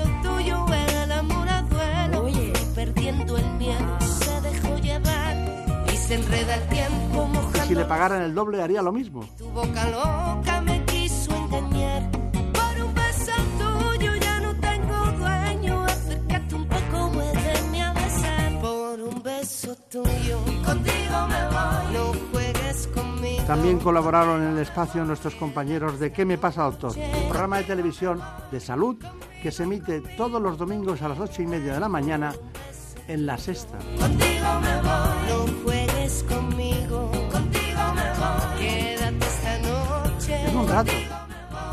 Conmigo, conmigo. En un rato les espero en la sexta. Conmigo, conmigo, conmigo. Ay. Si tú me llamas, contigo me voy. Que pasen un buen día. Como siempre seguiremos hablando cada semana de salud. Por un beso tuyo, contigo me voy. No me lo voy. Que se me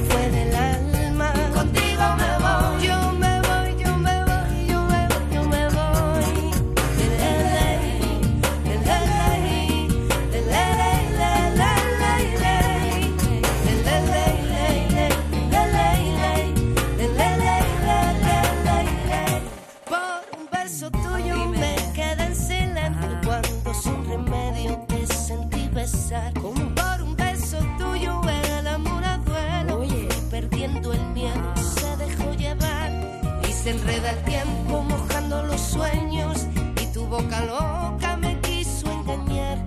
Por un beso tuyo ya no tengo dueño, acércate un poco, vuélveme a besar. Por un beso tuyo.